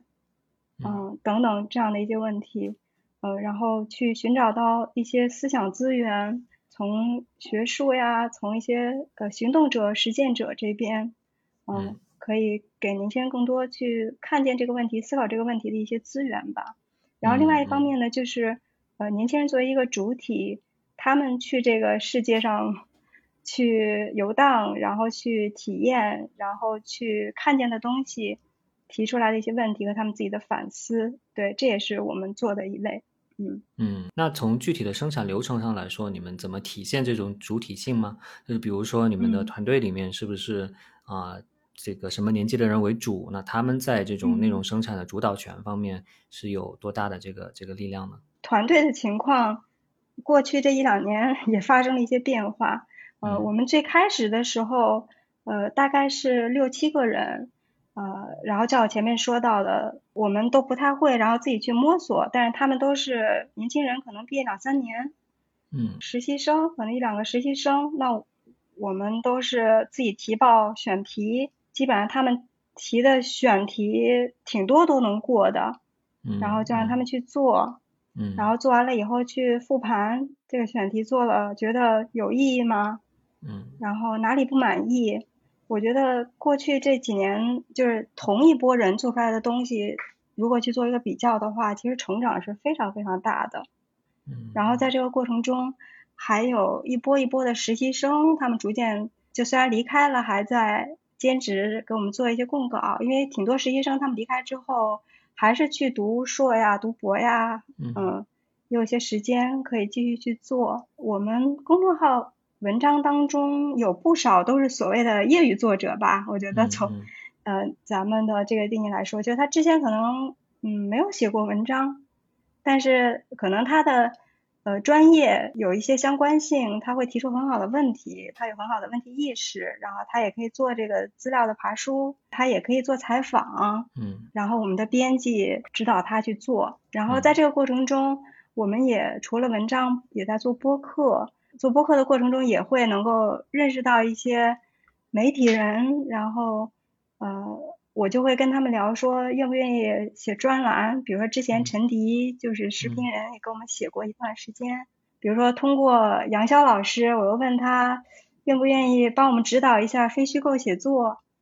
他说呀，我没有时间再写书，但是通过他，我认识了郭玉洁老师。嗯，然后他有帮我们在一些。文章里面，嗯，提供一些帮助，嗯，然后我跟郭玉杰老师说的是，我说我不太看重一篇文章是不是能够成为十万加，或者说能够提升多少，但希望可以给我们这儿的团队一些关于怎么样去呃工作，嗯，怎么样写出好的文章，能够帮助他们去成长。然后郭玉杰老师说他非常认同这一点，也很乐意做这个事儿，所以我觉得这过程中还是挺幸运的吧。嗯嗯，就是。有我们自己团队内部成员，他们很强的那个自驱，呃，和学习和成长，然后加上一些媒体朋友的一些支持，包括在早期的时候，长远就是不合时宜的那个孟长，也给我们做过挺长时间的那个相当于兼职的主编或者兼职的顾问，嗯，跟我们一起探讨选题啊什么的，就是这样一点点成长起来的。然后现在。我们这个编辑部包括我也就只有三个人，嗯，啊，然后我们更多就是，呃，作为一个编辑中心，嗯，全部都基本上全部都是约的外部的撰稿来做，嗯嗯，然后我们之前的编辑部的小伙伴有一些也出国啦、读博啦什么的。如果就你来说，你选最满意的一则内容，不管是播客也好，或者是文字的内容也好，你会选？哪一个呢？我还挺难选的，我觉得还蛮多。对，我觉得比如说我们近期的播客，呃，犬儒主义的那个，我就非常喜欢。我也很喜欢。对。嗯，然后周连老师讲的，我觉得也有一种就是在骂我的这种感觉，我很喜欢这样能够我我觉得能够刺激到我，刺激到读者，让我们有所反思的内容。可以体会到，因为那一期你们剪了他很多很多的放在片头的这个所谓的高光的这个剪辑里面，恨不得把他所有的都放前面去了。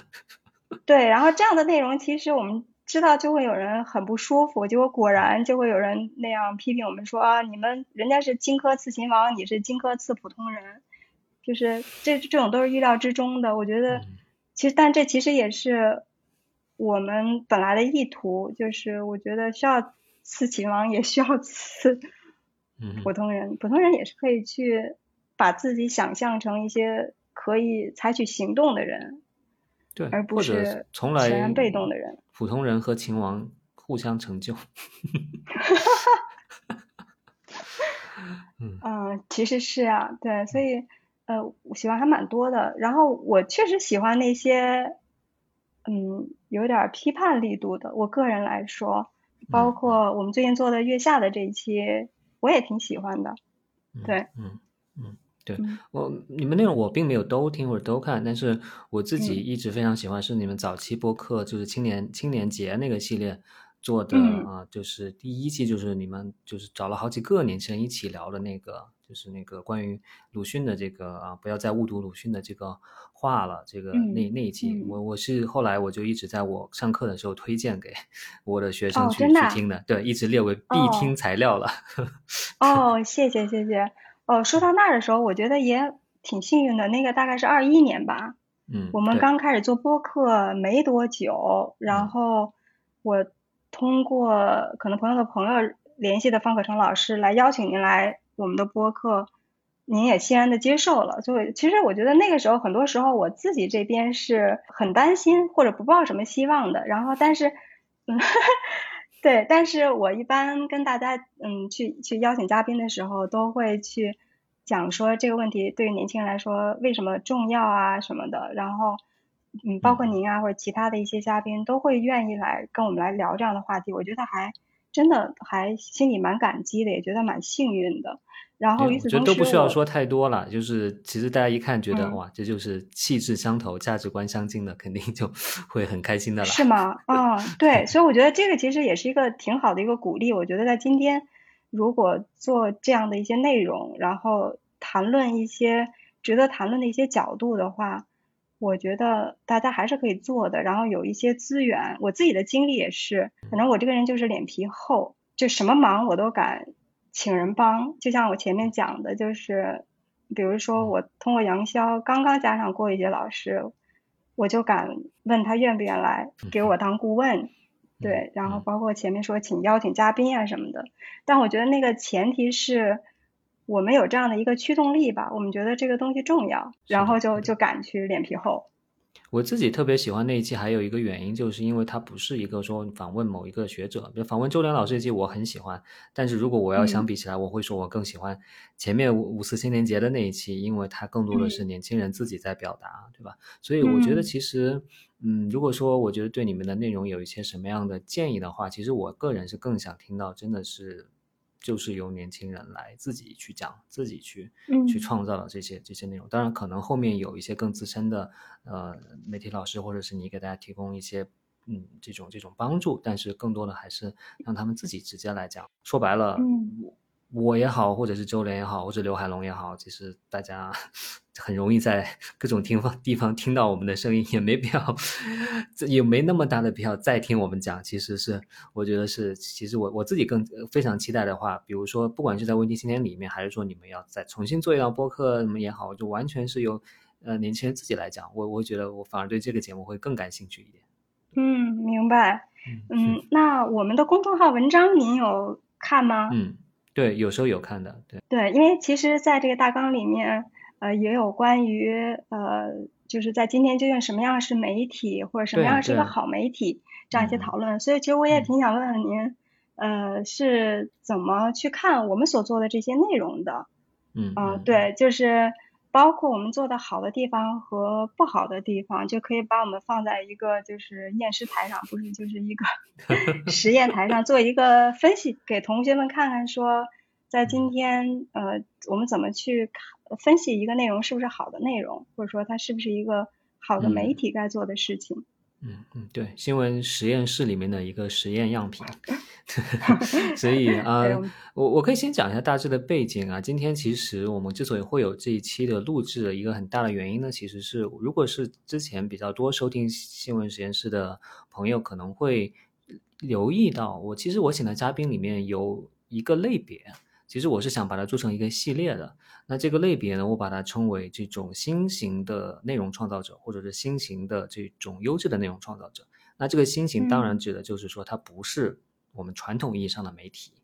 不是报纸、杂志、电视台，或者是像澎湃新闻这样的大的新闻网站，对吧？它是一些。个体或者是一些小的一些都不能是机不能算是机构了，就是青年志是有一个机构，但是有些人可能就是一个小的团体，对吧？那他们但是生产了很很很很优质的内容。其实我们之我之前不管是跟这个有句喝茶聊的这个事实喝茶的那期，还是跟当下频道，对吧？还是跟知识分子，呃，其实他们我我我都会把他们。归为一类，那所以我也会把问题青年归到和他们一类当中去，那就是啊，在这种新的媒介环境之下的优质内容创造者。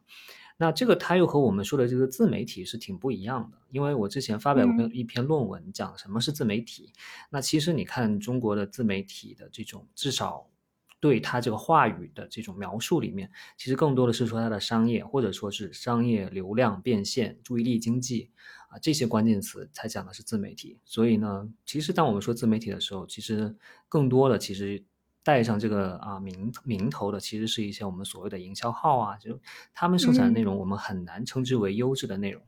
所以这就是我不会说我是要做自媒体系列访谈，对吧？我其实做的是 新型的优质内容创造者。当然这个名字太长了，我要应该取个更好的名字，我还没想好。大家如果有好的建议的话，可以说。那那我们怎么怎么看这个问题呢？其实就是那什么是媒体，对吧？那在中国讲什么是媒体是有一定风险的，对吧？因为你这个媒体严格意义上来说，你需要资质的，对吧？特别是你涉及到一些。啊，比较这个时事内容的采编呢，绝对是需要资质的。所以你当然可以以谁能发记者证 为这个标准来判定谁谁是媒体，但是这个没有太大的意义，特别是在这个社交媒体的年代里面，其实没有太大的意义。那有的人就说，那我们能不能以专业资质来判断媒体，对吧？那就是 professional 吧，对吧？你专业媒体，你当然需要专业，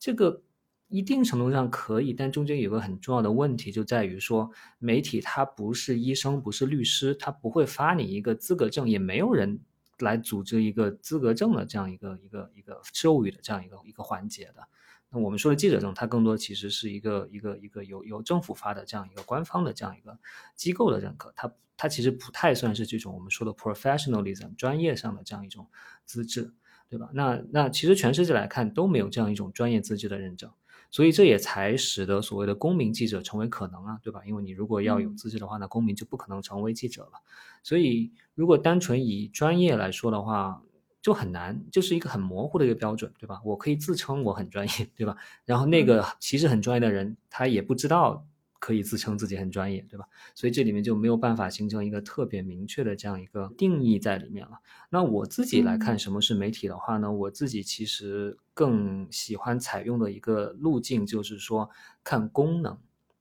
就是说你有没有实现媒体的功能。你如果实现了，那我就觉得你是很好了、很优质的媒体。如果你没有实现这些功能，你只是自己赚钱了，或者你只是这个哗众取宠吸引了大家的眼球，但最后。其实什么功能都没达到，没没达到，甚至做到了相反的这个作用，那我就当然就觉得你是不好的媒体，或者你是很差劲的这个这个内容的媒体。那有哪些功能呢？那我觉得其实所有的传播学教科书上都会谈到大众媒体的这个功能在里面了。首先就是这个功能不是说你一个媒体要满足所有的功能，我觉得只要满足一种就可以了，满足两种就非常好，更多呢当然更好。那有哪些呢？第一就是啊，我用英文词来说，第一个是叫 inform，就是说告知，对吧？就是你要告知大家发生了什么事情，而且你要告知的大家的是准确的信息，对吧？那啊，这个你包括说，比如说天气预报，从这个程度来说，它为什么是重要的一种媒体的内容？因为它告知了大家很重要的信息，对吧？那这个是很基本的。那还有一个大家很容易想到的是什么呢？就是用英文来说叫 scrutinize，就是。或者换一个词来说，叫做就是监督舆论监督，对吧？就是你要去监督有权势的人，要去用另外一个英文来说就 hold them accountable，对吧？就是你要去监督官员、监督商人、监督有权利的人，对吧？那这个当然也很重要，但也不是所有媒体都做这个。你如果能做到这个，那确实非常受人尊敬。还有什么功能呢？还有比如说教育的功能，其实也算是媒体的功能之一。提供娱乐其实也是，对吧？其实提供娱乐也是，但是我我想这里提供的娱乐更多的并不是指那种真的会让人其实很觉得心里很空虚的这种很上瘾的这种娱乐吧。然后呢？但是我觉得还有另外一种呢，就是功能呢，就是叫做嗯 debate，就是辩论，以及还我觉得可能还有一种 social connection 的功能，就是创造人和人之间的连接。所以呢，它这种在这种里面呢，媒体更多的就是提供一个平台。其实这种在传统媒体年代里面就有了呀。那报纸都会有可能报纸上会有一些时候就一个话题，会有不同的人发表不同的看法，对吧？读者读到了之后，你还可以写信去表达你的看法。其实，在这在传统媒体年代就有了，那在社交媒体年代是更容易做到了，对吧？你对不同的问题表达不同的看法，提供一个这样的一个公共空间。嗯，我觉得从根本上来说，媒体的这样一个最根本的这样一个作用，其实是是去应对这个人类所面临的共同的难题和共同的挑战吧，对吧？那比如说啊，气候变化也好，或者是 AI 带来的新的挑战也好，或者是战争的威胁也好，对吧？你你的媒体如果能在为人类解决这些重大问题挑战中间起到任何作用，那我觉得也是就是非常非常好的媒体了。对，所以我我更我更我更倾向于从这个角度来说啊，就是甚至说不仅是媒体，甚至我觉得都可以定义成新闻了，因为新闻往往是更窄的一个定义嘛。但是从我觉得我很喜欢举的一个比较。比较 wild 的例子呢，其实就是说，我觉得奇葩说也可以被认为是很好的新闻媒体。啊，这是对，因为他提供了这个对这个辩论的这样的平台，他教大家好好说话，好好讲道理，对吧？那虽然它是一个极度娱乐化的形式去呈现，嗯对对对。所以啊，我觉得这是一个呃呃，我看这个媒体的这个角度了。所以从这个角度来说，我当然觉得青年志和这个问题青年是非常非常好的媒体。嗯，我刚才在听您讲的时候，我也在一个一个的去打勾去 check，呃，然后我觉得不论是我们青年志那个公众号，还是问题青年，可能呃这些功能当中有去做的，呃，一个是 debate，嗯。不是以 debate 的形式，但是我们往往会去当一个话题、一个议题上面看到的那个声音，就是只有一种的时候，我们往往会去选择去看见嗯不一样的一些声音，然后当然是呃符合我们价值观和对这个世界基本看法的声音，嗯。呃，然后嗯，可能有 connection，connection 这边其实也是我的一个问题来的，就是会感觉到今天这种 connection 就还是在一个很小的同温层当中的，然后一旦有机会突破了这个同温层，比如说现在公众号上不是有一个看一看精选吗？有的时候一旦你不知道为什么被精选了之后，我觉得所看到的就不太是 connection 了，可能你的评论里头就会收到一些。就是非常非常不一样的一些呃批评吧，等等的。然后这时候有的时候还会挺害怕，别人反手给我一个举报这种。对对对，呃，是不是共同的难题？我我觉得我们确实是呃，一般在选题的时候会努力去看它是不是有益，是不是和呃，就是尤其是年轻人所关心的一些难题是有关系的。呃，包括呃，比如说环境的。嗯，然后包括一些机会的均等啊，等等这些，然后包括呃如何去，呃不是说咱们咱们作为内容可以监督这个权利，但是我们可以去探讨，我们平常在生活中有哪些地方是呃应该更警惕的，对，嗯嗯。对对，其实还有一个我刚才没有说，其实就是叫 service 提供服务。嗯，我觉得提供服务其实说白了就是让人怎么活得好一点，对吧？你提供这个服务，哪怕是情绪上的安抚也好，或者更好的，当然是你有一个指引的作用，你让大家，比如说你提供一些建议指引，让大家怎么在社交媒体年代里面更好的找回自己的注意力，对吧？你怎么样更好的去，哪怕更好的吸取优质信息，对吧？那其实这些我觉得能给大家提供服务，让大家。好好的生活着，我觉得就挺好了。我很喜欢这一类的内容。其实，其实，比如说 NPR 有个播客叫 Life Kit，它其实就是提供各种各样你生活中难题，然后它给你提供一些解决方法，然后给给你一些建议什么之类的。其实我觉得你们给青年人提供一些这种建议也好，或者是至少让大家有所表达、有所讨论也好，从这方面来说，也是一个很好的服务了。哎，那从功能上来说，我们刚才是从功能的这个角度嘛？呃，那在实现这个功能的这个 how 这个问题上，就是也有实现的好坏之分嘛？那是不是这个时候就和没做就是做内容的一些专业的能力是有关系的，或者它呈现的这个结果上？嗯，当然会有关系。嗯嗯，比如说我们经常遇到的一些质疑，或者我们自己也会嗯困惑的，就是可能图文的形式在今天。已经有一些过时，然后尤其是当这个图文的形式还是一个长的内容，是不是这就已经是一个很大的门槛？嗯嗯，然后呢，还有就是比如说当去写一个故事的时候，可能就确实是有有好看与不好看的区别啊，等等这些。嗯嗯嗯嗯。嗯，我觉得是这样的，就是其实我们不能什么都要，对吧？不能既要又要还要，所以其实啊，我们其实做的时候，我们我们清楚这种媒介形态它本身的长处和短处和它的限制，其实就好了，对吧？那我当然不可能说期待一个比两三千字的文章，它能够获得最广泛的传播，或者是说。让大家很快的就能看完，然后怎么样？就是我们它本来就不是这种这种题材、这种形式，它的这种功能、它的责任在里面嘛。那我觉得其实大家在想好了，说我们要采用什么样的形式，我们想要啊用什么样的渠道的这个时候，我们其实就可能已经想好了，说那我们选择了它，那我就有所得有所失。那所以接下来要做的无非就是说我怎么把这个得的部分。就是更 maximize 对吧？更更把它扩大到最大。那这个时候就可能涉及到是一些技术上的，对吧？你你你就算都是三千字的文章，但你也有这个写写法上更流畅，语言表达更精准，对吧？然后你的这种结构上更合理，这些确实是有一些细碎的这样一些技术上的差别的了。但是我觉得其实更重要的是说，你选择自己想要。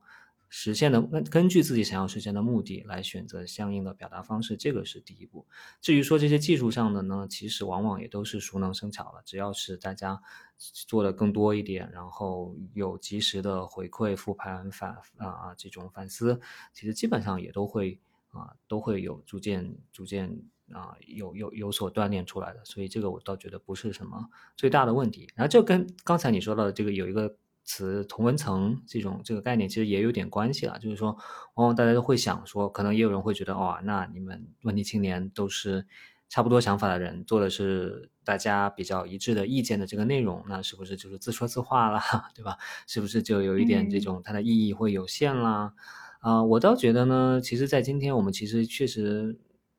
同文层有同文层的好和不好，我们要看看清楚同文层它的优势和劣势就好了。那你要说同文层，那其实中国的报纸的历史上，比如说一百年前、一百多年前那一代办报的人，就是有所谓同人办报的这个。这个这个传统嘛，对吧？那什么是同人办报？就是同温层里面的人 有相同的志趣的人走到一起来办报纸。他们办了什么？办了《新青年》，对吧？办了当时各种各样的这种非常有影响力的这种这种报刊杂志，对吧？那所以这个一直都是很自然的现象。那你同温层走到一起来做点事情，为自己所认可的价值观去去做一些倡导，那这个都是。本来就是天经地义，就是一直都在发生的事情，就没有什么了。那只是说，嗯，在这个做的过程中间啊，你同文层是变成了一个完全是自我欣赏，还是说你是带有一种反思性的这样一种一种一种共同体？我觉得这个中间是有一定的区别的啊。然后呢，就是说同文层它变成了一个自立的群体，就是说我同文层在一起就是为了抱团来，都不光是取暖了，抱团来获取各自身的。利益，还是说我同文层走到一起，实际上是为了关怀更广的一个问题，对吧？其实很典型的就是说，往往做媒做这做这些媒体内容人，他可能不管是他的家庭背景也好，还是他现在的状态也好，可能相对在社会上处于中产，或者是处于相对比较 privileged 的这个受受教育程度至少是很高的这样的一个位置，那别人就会说，那你们这群人走到一起，那是不是就是你们自说自话了？有确实有这个可能。但是呢，谁说中产阶级就不能关心底层呢？那大家在一起就不能探讨我们怎么去解决全社会面临的共同问题吗？我们就不能一起探讨残障人士所面临的困难吗？我们就不能一起去探讨农民的问题吗？这个我觉得是，啊，当然不仅不仅是探讨，你需要去实际实际去了解、去调查、去去研究，对吧？那这些都是可能的呀。那那。那马克思他自己也不是工人呐，对吧？所以我觉得要要又不能机械的去理解他的这种同文层的这样一种局限性在在里面啊。所以归根到底，我觉得最重要的就是说意识到中间它的优势和它的局限，然后尽量的去避免它的这种局限性和增加它的这样一种一种一种优势就好了。嗯，您刚刚说到这个同温层的这个问题，也是我们自己经常思考的问题，尤其是。呃，有的时候也会去质疑自己做的事情究竟有什么意义的问题。但是，呃，在刚才听您讲的时候，我想到有两个画面，一个画面就是说，有的时候哪怕编辑部这几个人之间，嗯，互相讨论一些东西，也是有激发的，也是能够深化对一些问题的理解的，也是能够想到说，哎，或许还可以做一些什么的。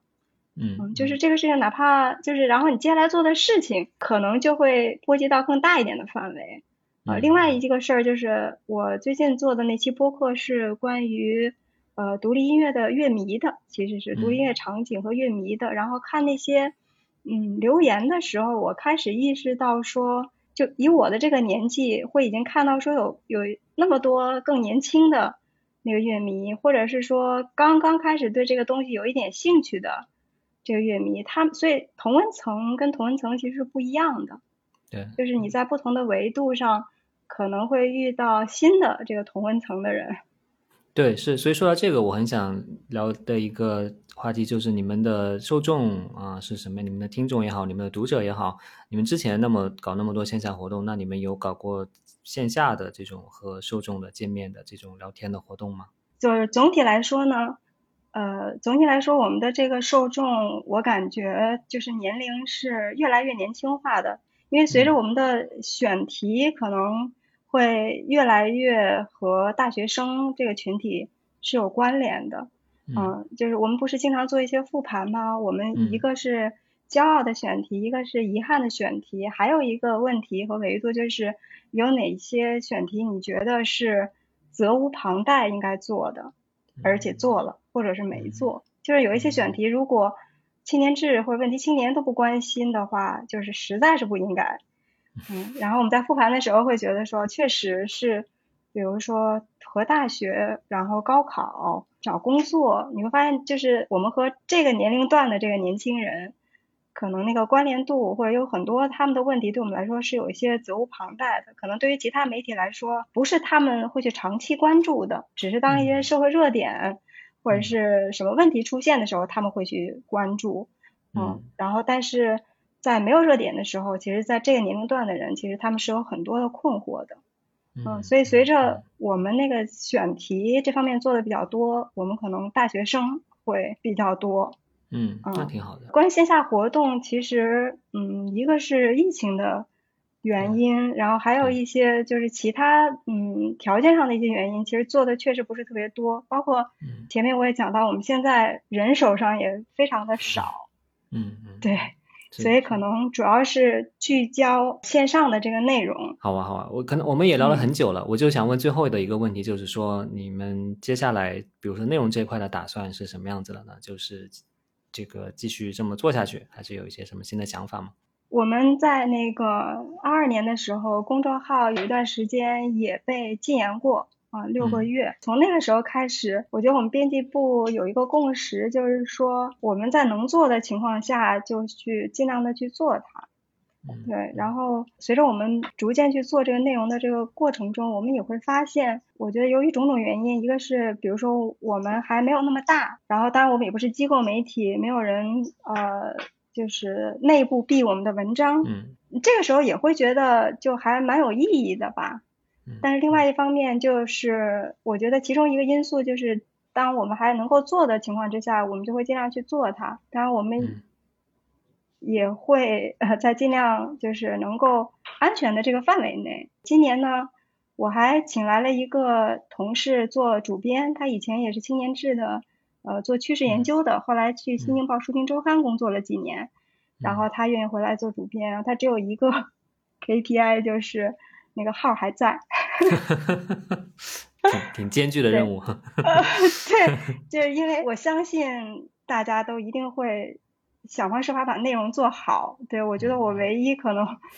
呃需要去不断强调的就是这个号还在。嗯嗯，是的，对，是的。然后另外一个就是因为我们目前做这个内容，它本身嗯商业逻辑上并不成立，那我就是需要主营的业务。呃，也比较完善，所以运营的比较好吧，嗯，所以其实我做那个媒体团队的这个资金的来源，就相当于是主营的这个咨询业务的一个 percentage 吧，嗯，所以，嗯，呃，我也就是仰赖于这个主营业务可以做的比较好的运营下去，只要这两个条件是成立的，然后第三个条件就是，呃，有伙伴愿意跟我。一直就一起来做这个事情，嗯，我就希望他可以一一直做下去，这样子。嗯嗯，明白。我我是很希望你们能够继续这样长久的做下去，因为我觉得你们的存在本身就是在提供一种 alternative，就是给大家一种激励。哦，原来商业机构可以这样做，可以成为青色组织，对吧？然后原来这个啊，我们对青年相关的这种内容可以这样做，可以。并不是去渲染焦虑，并不是要去专门的去利用情绪来吸引眼球。我们是真的想把主体性还给青年人，我们真的是想听他们怎么说，然后来关心他们的这种啊疑惑呀，这种焦虑啊。所以，嗯，对，所以是希望你们还是长期的存在。你你还有什么最后想问我的吗？对，就是因为前面您也提到了对学生的一些观察，但是我们。还想再问一下，就是关于新闻系的，呃，一个问题，对吧？因为今年在填报志愿的那个期间嘛，就是新闻学对于普通人来说，可能是个天坑专业的这个话题，也有很激烈的那个讨论。所以我想借这机会问问您的这个看法。然后，尤其是在今天，呃，对吧？就业形势这么不好，然后人们对阶层的这个敏感度这么强，嗯，然后开始出现什么是适合普通人的专业或者。什么不是适合普通人的专业？这样的讨论，对，对，嗯，我听一些老师说，好像真的今年内地的啊经文学院招生分数真的受到了张雪峰的影响，真的有真的比较多的下滑。我没有去考证过，但是我是听一些老师的说法是这样。那暂且不管这个啊，我觉得，嗯，张雪峰这个现象很有意思。他之所以会流行，之所以大家会这么关心他说的话，家长关心小孩报志愿，这当然非常好呀。但是你如果你的关心只是去看抖音上的网红怎么说，那这个是真的是最好的关心方式吗？其实你如果真的关心小孩的志愿问题，那你应该自己去做，帮小孩一起做很多的研究，各个专业到底是学什么的，对吧？他们的前景到底是什么样子的，对吧？那我觉得大家之所以从张雪峰那里获取信息，本身其实就是一个大家需要更多接受新闻教育的一个 体现，对吧？因为大家就是媒介素养还是不太够，对吧？你你如果有更好的媒介素养，你完全可以找到更好的信息渠道去来帮助自己下决策判断，对吧？所以我倒觉得从这个角度上来说，张雪峰这个现象，我其实想说的是他。代表了说，我们其实整体上来说，新闻就或者是说媒介的素养，它获取信息、获取优质信息的能力，它其实是一种非常有用的一种能力。这种能力其实是能够帮助普通人脱颖而出，或者帮助普通人能够很好的生活下去的。所以，嗯，从这个角度来说，我觉得如果是一个新闻学院，它能够很好的教学生这种获取、分析、判断。然后输出表达信息的这整套能力的话，那我觉得其实是非常适合普通人的专业，因为这样一种能力能够帮助你去胜任各种各样不同的工作。那这种我们都很难预测四年之后最火的工作是什么，但是我相信它的内核和这一套能力区别都不是很大。对吧？当然了，这里面的一个问题就是说，现在的新闻学院能不能给他提供这种能力？我觉得确实 这里面就有一定的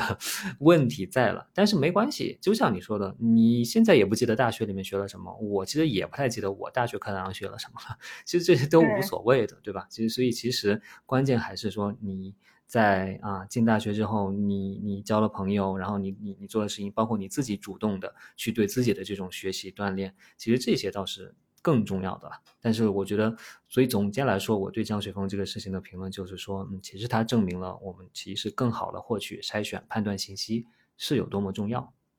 嗯，我我您刚才说这时候，我觉得我大学里学会的东西还挺重要的。对我来说，就是这个世界上是有很多 alternative 的选择的。嗯，对，就是从你在大学的时候干什么，从你做什么类型的音乐。然后一直到做一家公司的时候，它都是有 alternative 的，对，所以，嗯，就是可能大学里面学会的真正的东西不一定是那个专业。然后另外就是，其实我们那个咨询行业，嗯，不论就有很多的细分的不同的咨询，除了那种比如说财务管理啊，或者是什么就是供应链物流啊这种专业的，其实很多的咨询领域需要的人才，恰恰就是信息的。呃，收集、分析、归纳、整理、提炼，对，但是这样的人才其实很难找。然后呢，我在对开始做这个媒体团队之后，我会发现，就是学新闻系毕业的学生，或者说有过这种工作经验的人，在这方面，我遇到过一些还很不错的，嗯，啊，我就心想，他们很适合，其实，在那个咨询的领域当中去找一找，就像以前。我碰到过一些学生，他说我学人类学呀，我是不是特别没有希望？我说不会啊，很多的商业公司里现在需要，然后我们这一行也需要。是的，对对对，其实确实是有有一些信息，可能大家还不没有收集到，就是可能像您说的一个专业真正学的那个东西是什么，而不是只是这个专业的标签而已。